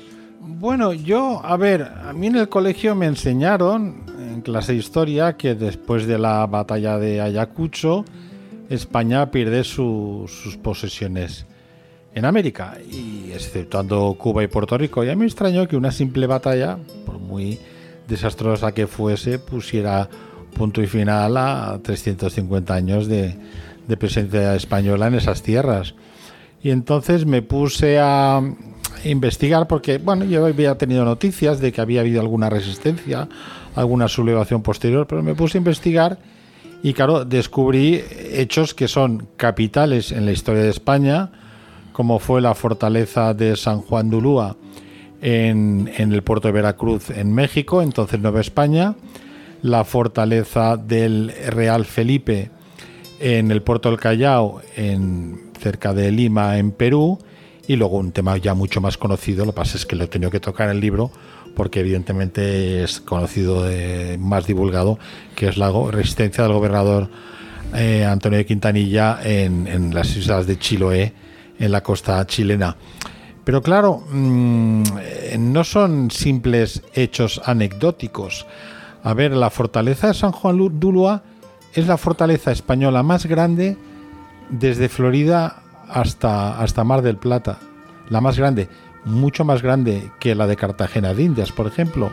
Y la fortaleza del Real Felipe, que es como el doble o el triple tamaño de la San Juan de es la fortaleza española más grande en extensión y en altura de los muros desde Alaska hasta Tierra de Fuego, superando a la de Acapulco. Con lo cual estamos hablando que en San Juan de resistieron unos 600-650 hombres del batallón de Tarragona, batallón de Cataluña y el batallón de Málaga, que yo como digo en el libro, yo soy catalán, si andaluces y extremeños fundamentalmente fueron los que conquistaron América, los que más defendieron ese territorio para la españolidad fueron precisamente los catalanes, con estos de San Juan de Ulúa y luego también los voluntarios catalanes en Cuba. Y luego, pues. Si me disculpas, es una de las cosas que llama la atención mm. eh, en los tiempos que corren. No, supongo que eh, la españolidad de los catalanes eh, que, iban precisamente allí por la confianza que tenían, que tenían en ellos, ¿no? Es que precisamente, es que claro, estudiando, lo bonito de estudiar la historia y profundizar es que encuentras hechos que son auténticamente significativos. Como por ejemplo que Francisco Lemaur y José Compinger, que fueron el antepenúltimo y el perdón, el penúltimo y el último gobernador de, San Juan de Ulúa, tenían un tal Ignacio Castells, que era, perdón, Castell, sí, que era el segundo en el mando, un teniente coronel que era, era catalán, era, era, era nacido en Ceuta, si no recuerdo mal, pero de familia eh, catalana. Y luego Francisco Lash, que era el segundo del gobernador José Rodil, en otro teniente coronel, eh, Francisco Alas, que era de, una, de un pueblo pequeñito del Payars Yusá, y era el, segundo en el mando de, del general Rodil, que con el tiempo fue el fundador del cuerpo de carabineros, ministro de guerra y bueno, mano Francisco Lars es uno de los personajes eh, más llamativos del libro. A mí personalmente el que más, digamos, me ha impresionado es Rodil. Sí. A mí personalmente, ¿no? Eh, todos, pero... Sí, Rodríguez tiene una cosa fundamental que, así como San Juan de Ulúa, cuando cae la soberanía española en, en Nueva España, España, la monarquía hispánica, Fernando VII, que no es tan malo como lo pintan, es un rey que automáticamente cuando se produce, se pronuncia su nombre, la gente siente como una especie de sobresalto. Fernando VII hizo unas cosas muy buenas y sobre todo en la política hispanoamericana y cuando se pierde Nueva España, Fernando VII, la monarquía hispánica, el, gobierno de España y el ejército español tiene el plan de conservar San Juan de Ulúa porque es una isla. Es una isla fortificada, ahora está pegada muy cerca, está a 4 o 5 metros de la costa, pero en aquella época estaba a unos 300 metros de la costa. Conservarla como nosotros tenemos experiencia en esto, al perder el, perder el protectorado de Marruecos, las Islas Chafarinas, Peñón de Vélez, Peñón de la Gomera, la isla del Perejil, que son como cabezas de puente. Por ejemplo, la base de Ramstein en, en Alemania, En Alemania, que sí. es de Estados Unidos, que la conservó desde el 45, el territorio de Kaliningrado, la antigua Königsberg, la Prusia Oriental, que es un enclave ruso. Hay dos bases que, nombre impronunciable, están en Chipre, dos bases navales que las conserva Inglaterra en Chipre de- cuando se concedió la independencia.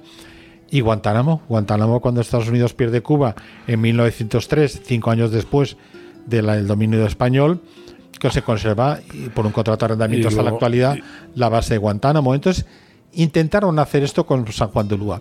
Pero no, el tema de la Felipe que dices tú de Rodil es totalmente diferente.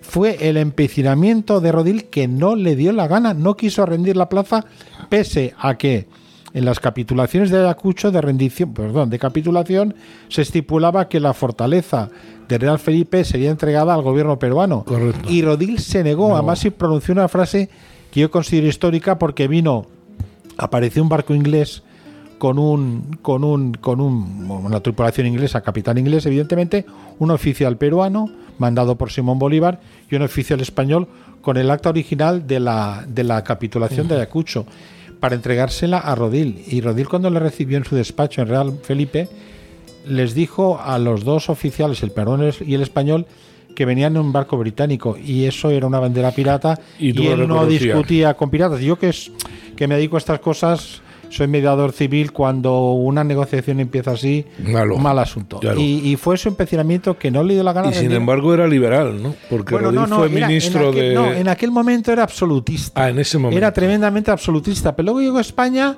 se hizo liberal, se hizo masón, se hizo masón, ya estuvo luchando contra, bueno, fracasó, pero estuvo luchando en la Primera Guerra contra los Carlistas. carlistas, fue el jefe, era el jefe de los ejércitos del centro, defendió Madrid contra el general Gómez, que de carlista, que estuvo a punto de ocupar Madrid.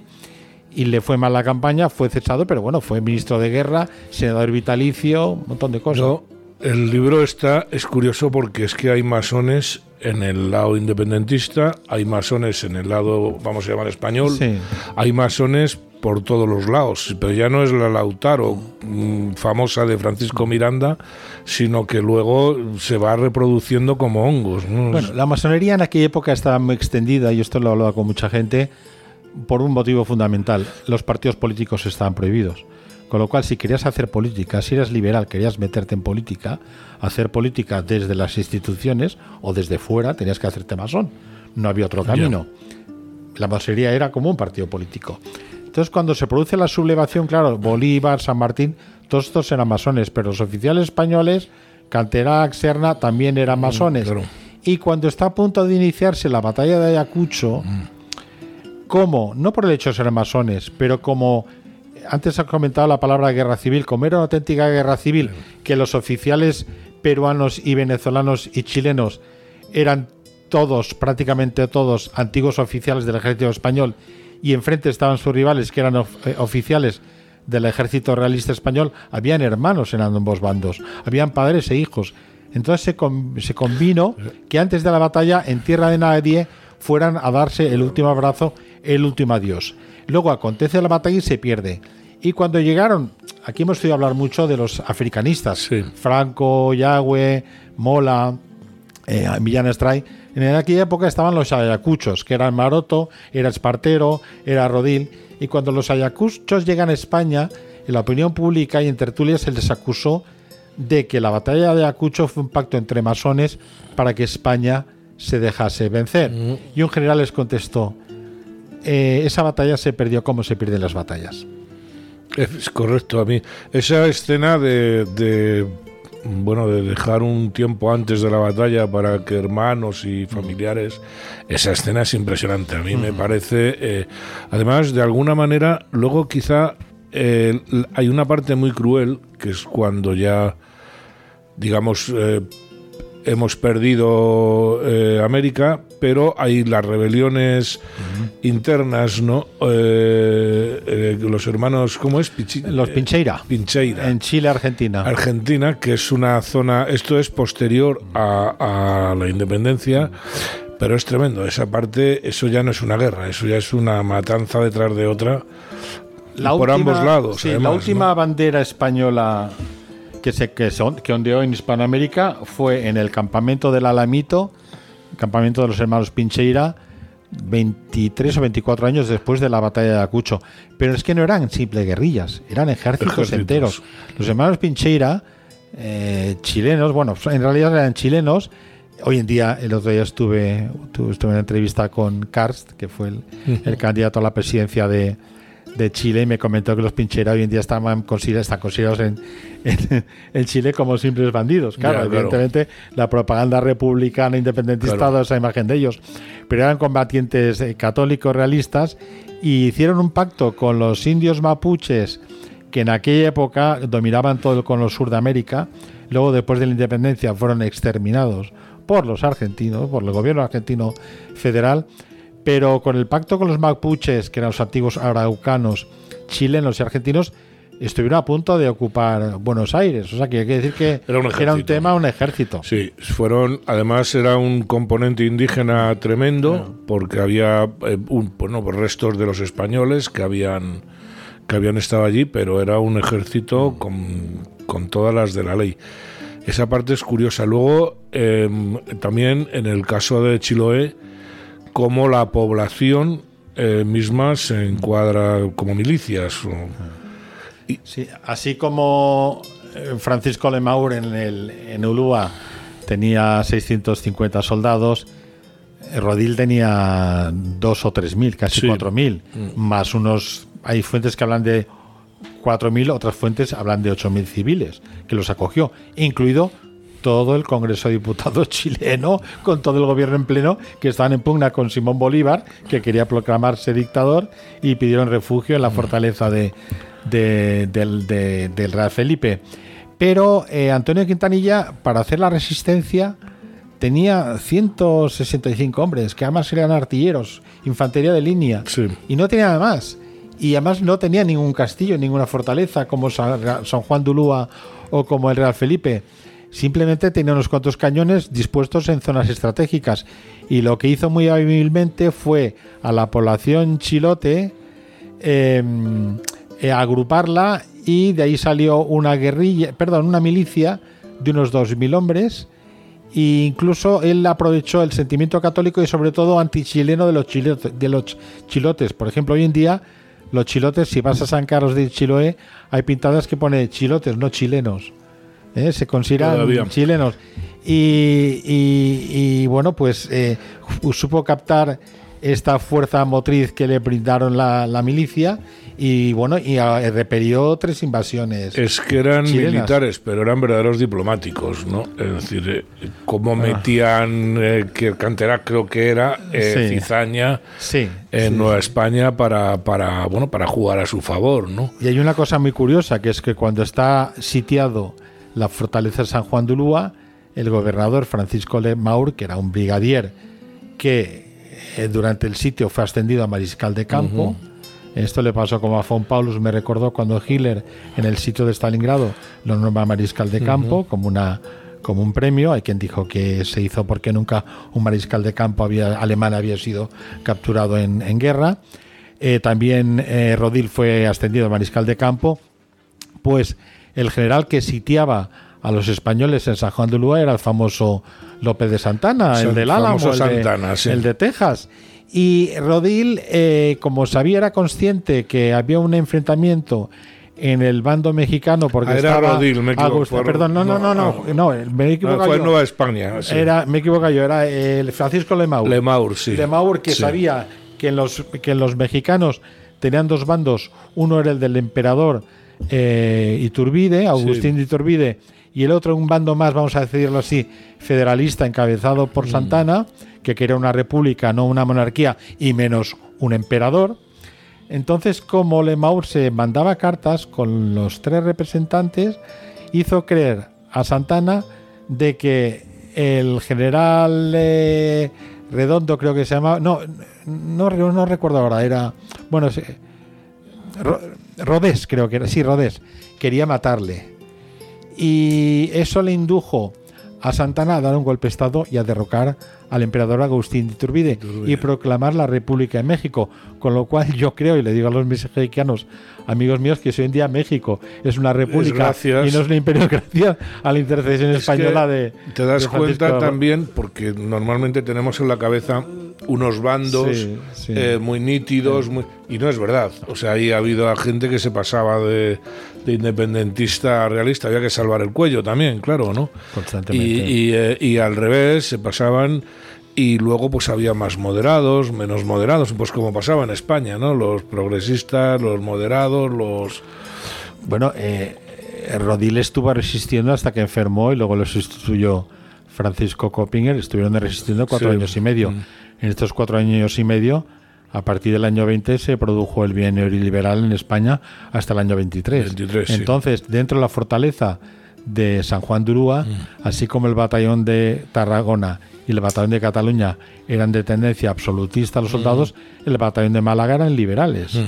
Y estuvieron a punto de tener un enfrentamiento dentro de la fortaleza entre ellos, que esto muy hábilmente Rodil lo atajó de raíz.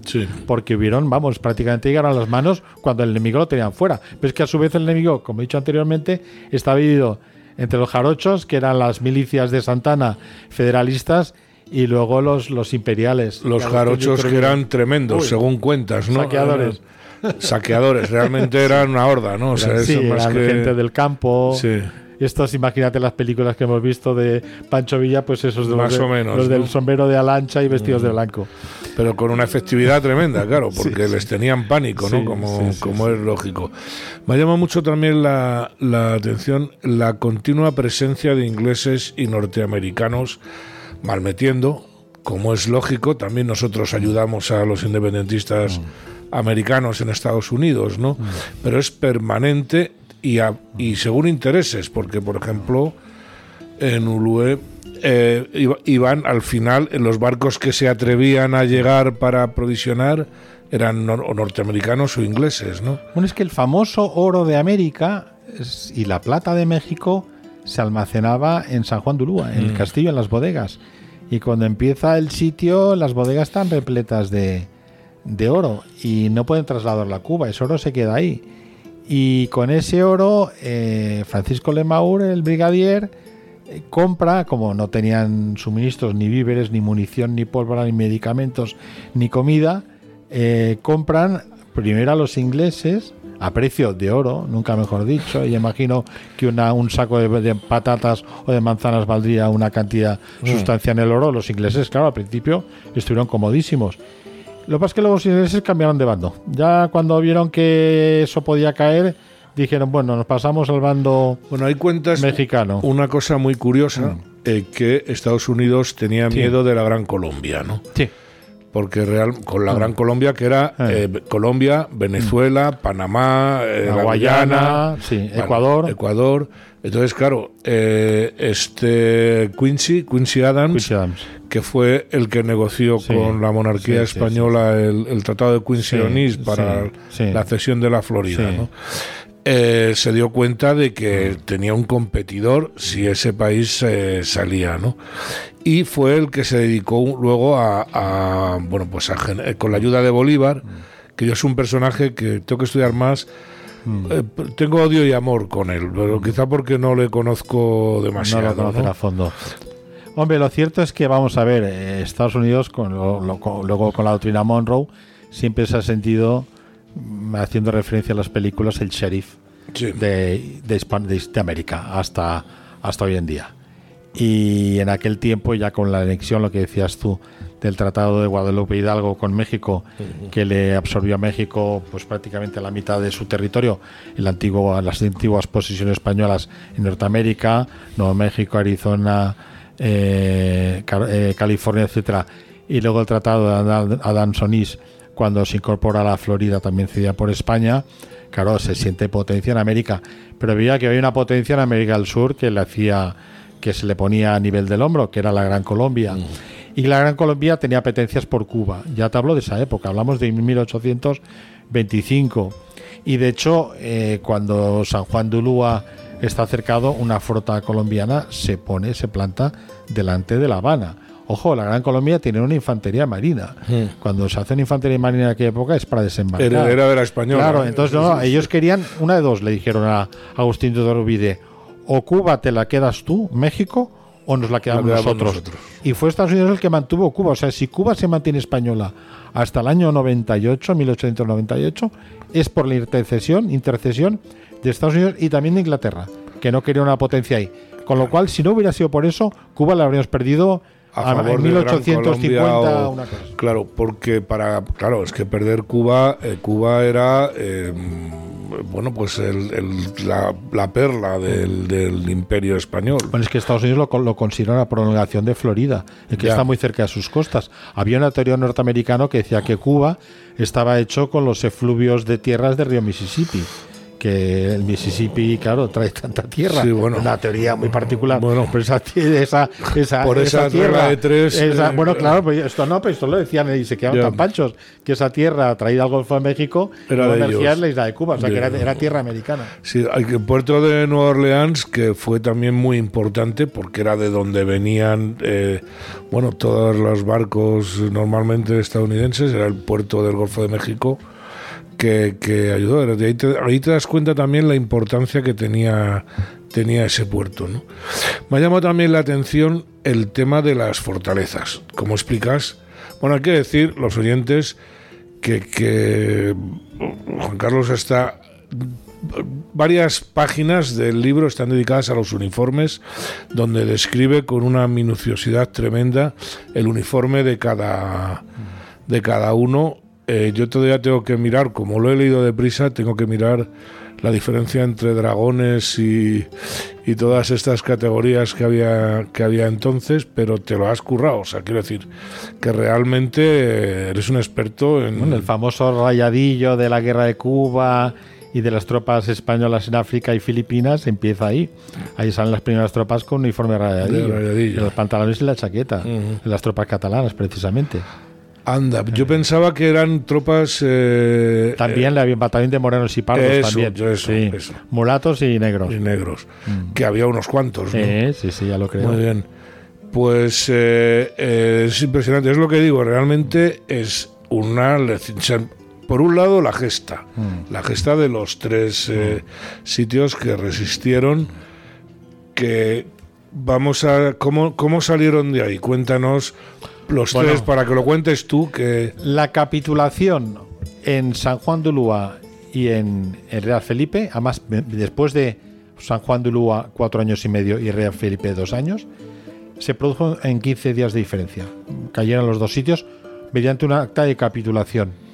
¿Por qué? Porque en San Juan- se morían de hambre en los dos sitios. San Juan de Ulúa no llegaban suministros de Cuba, porque la flota de la Gran Colombia de México era muy fuerte, con ayuda británica, tripulaciones británicas, capitales, eh, capitanes británicos, no llegaba comida, se morían de hambre literalmente. Un ejemplo que yo siempre explico gráfico de este libro es que en sus memorias José Coppinger dice que tiene apenas 30 hombres para hacer las guardias en, el, en los muros y para defender la fortaleza y tiene la enfermería llena con unos 280 hombres que están en pésimas condiciones. Habían muerto todos los médicos, hablamos de escorbuto y de fiebre amarilla y los sanos se negaban a atender a los, ame- a los enfermos. Entonces optaron para hacer agujeros en los catres de madera para que pudieran orinar y defecar directamente en el suelo Claro. los enfermos. O sea, en esas condiciones estaban. Y cuando capitulan, o sea, desde que se plantean capitular hasta capitular, pasan cuatro meses más.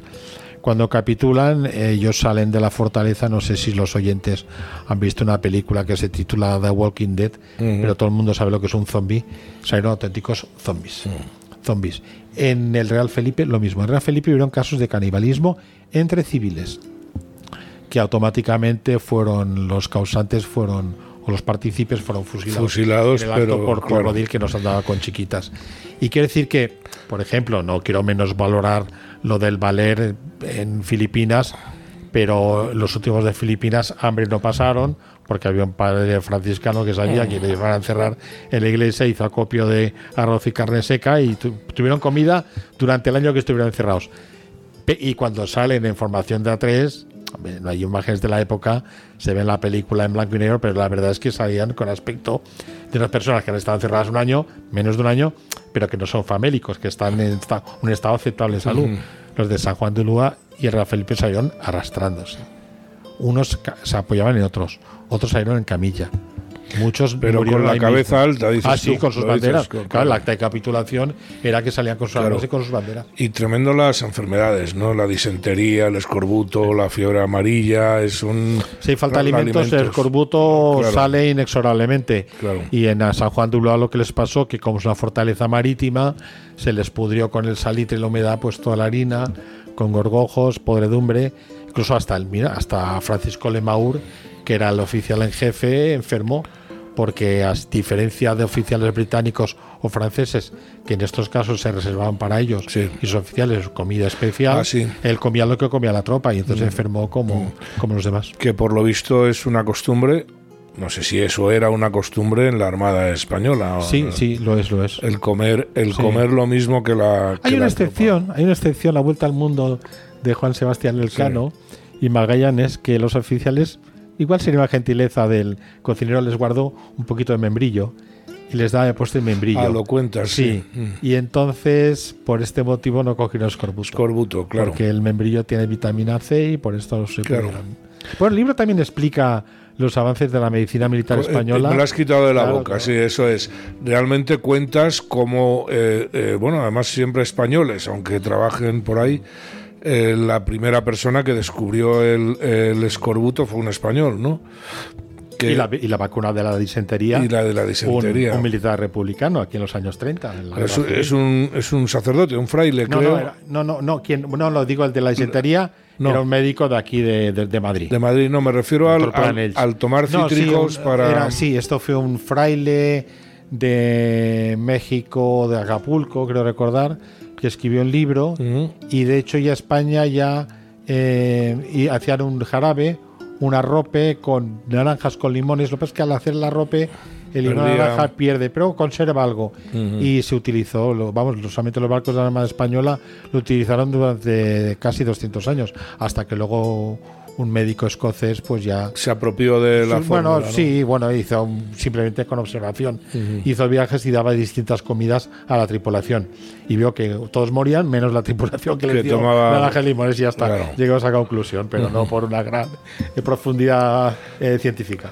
Luego otra cosa que a mí me ha llamado la atención es eh, la importancia de los egos. Voy a llamarle así o sea eh, gente que mm, se subleva o se cambia de bando por porque, porque su ego es así, porque no le puedes llevar la contraria, ¿no? Ahí... Eh, bueno, había una psicosis en 1825 que España perdía esos territorios. Mm. Y habían los militares españoles, habían los... También es cierto, te podría decir que los absolutistas estaban por mantener la españolidad a todo trance y bajo mm. cualquier medio, y los liberales estaban ya por la negociación. Pasa un poco como hoy en día, ¿no? Una cosa parecida, ¿eh?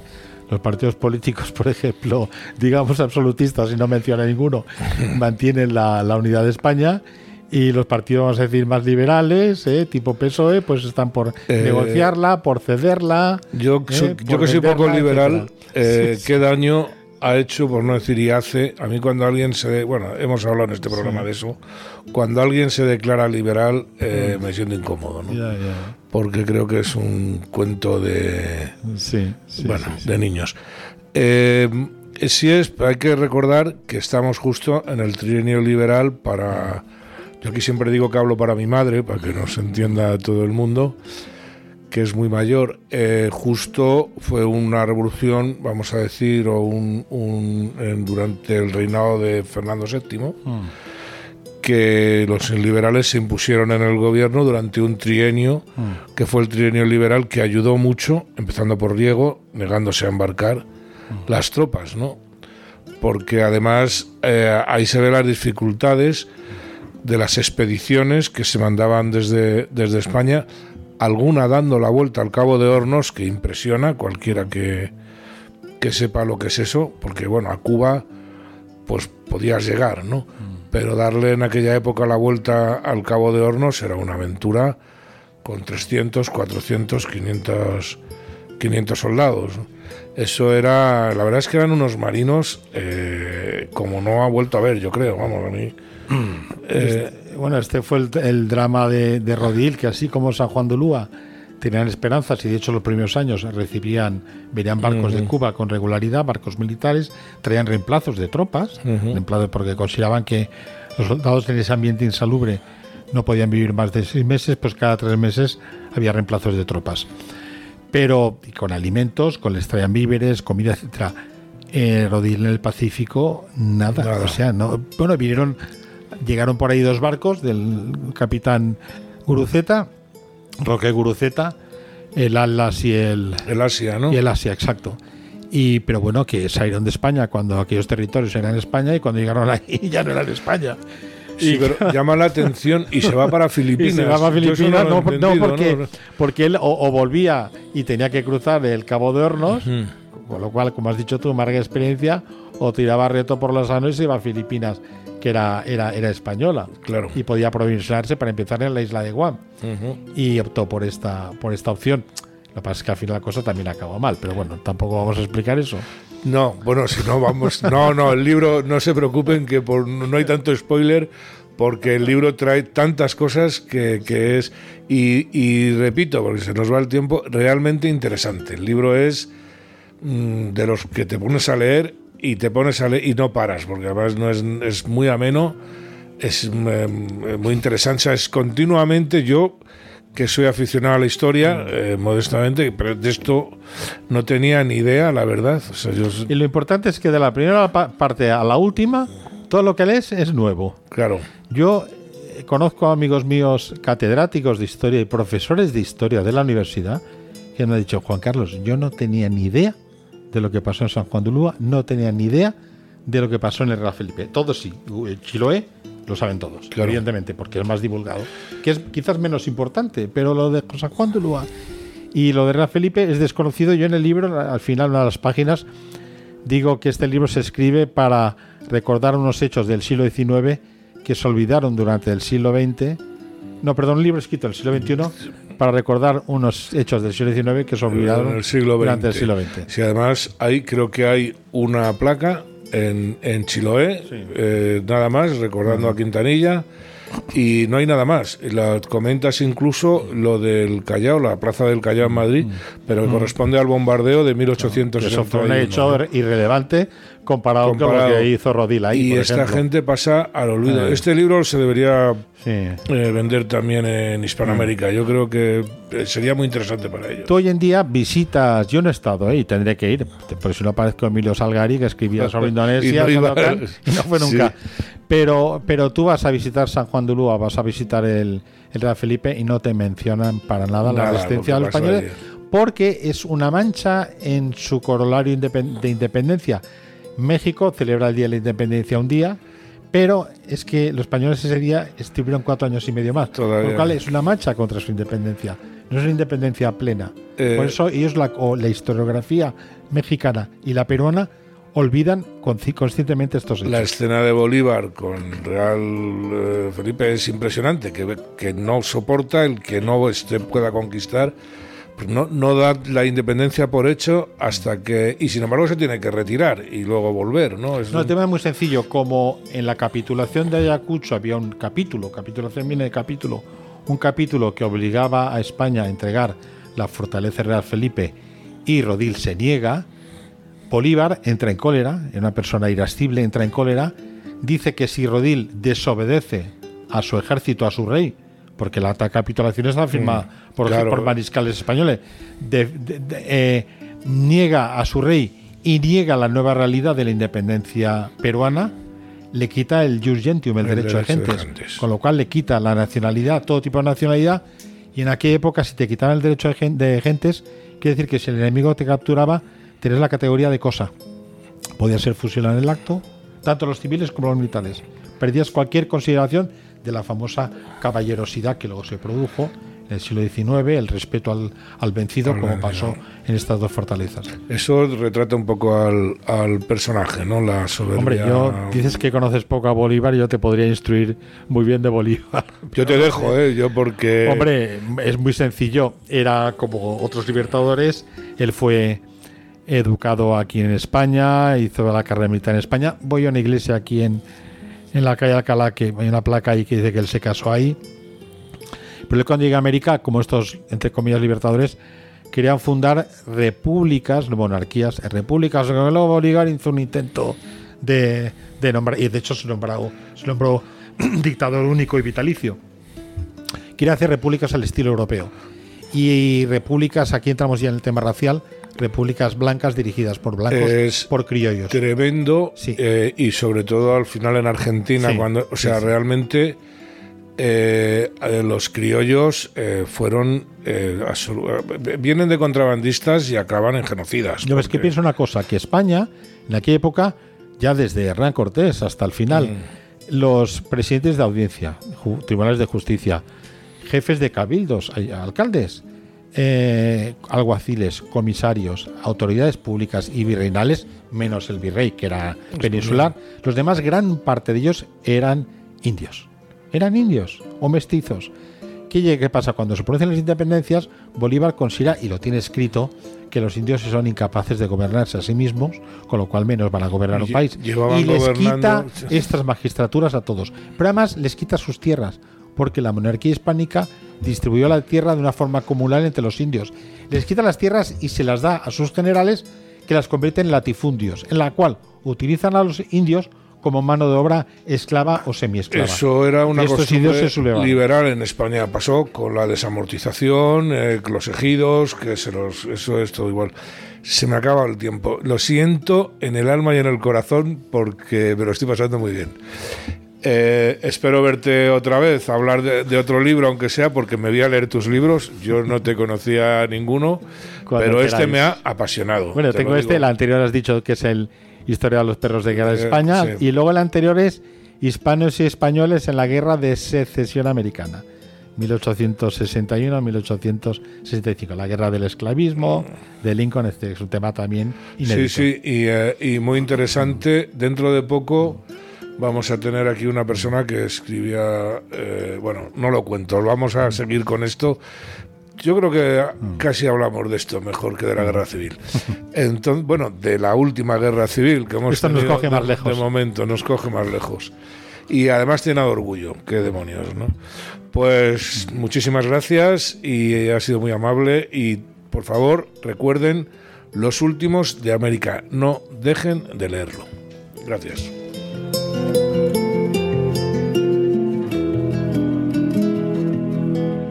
Bueno, pues hasta aquí el programa de hoy. No sé ustedes, yo me lo he pasado muy bien, supongo que ustedes también.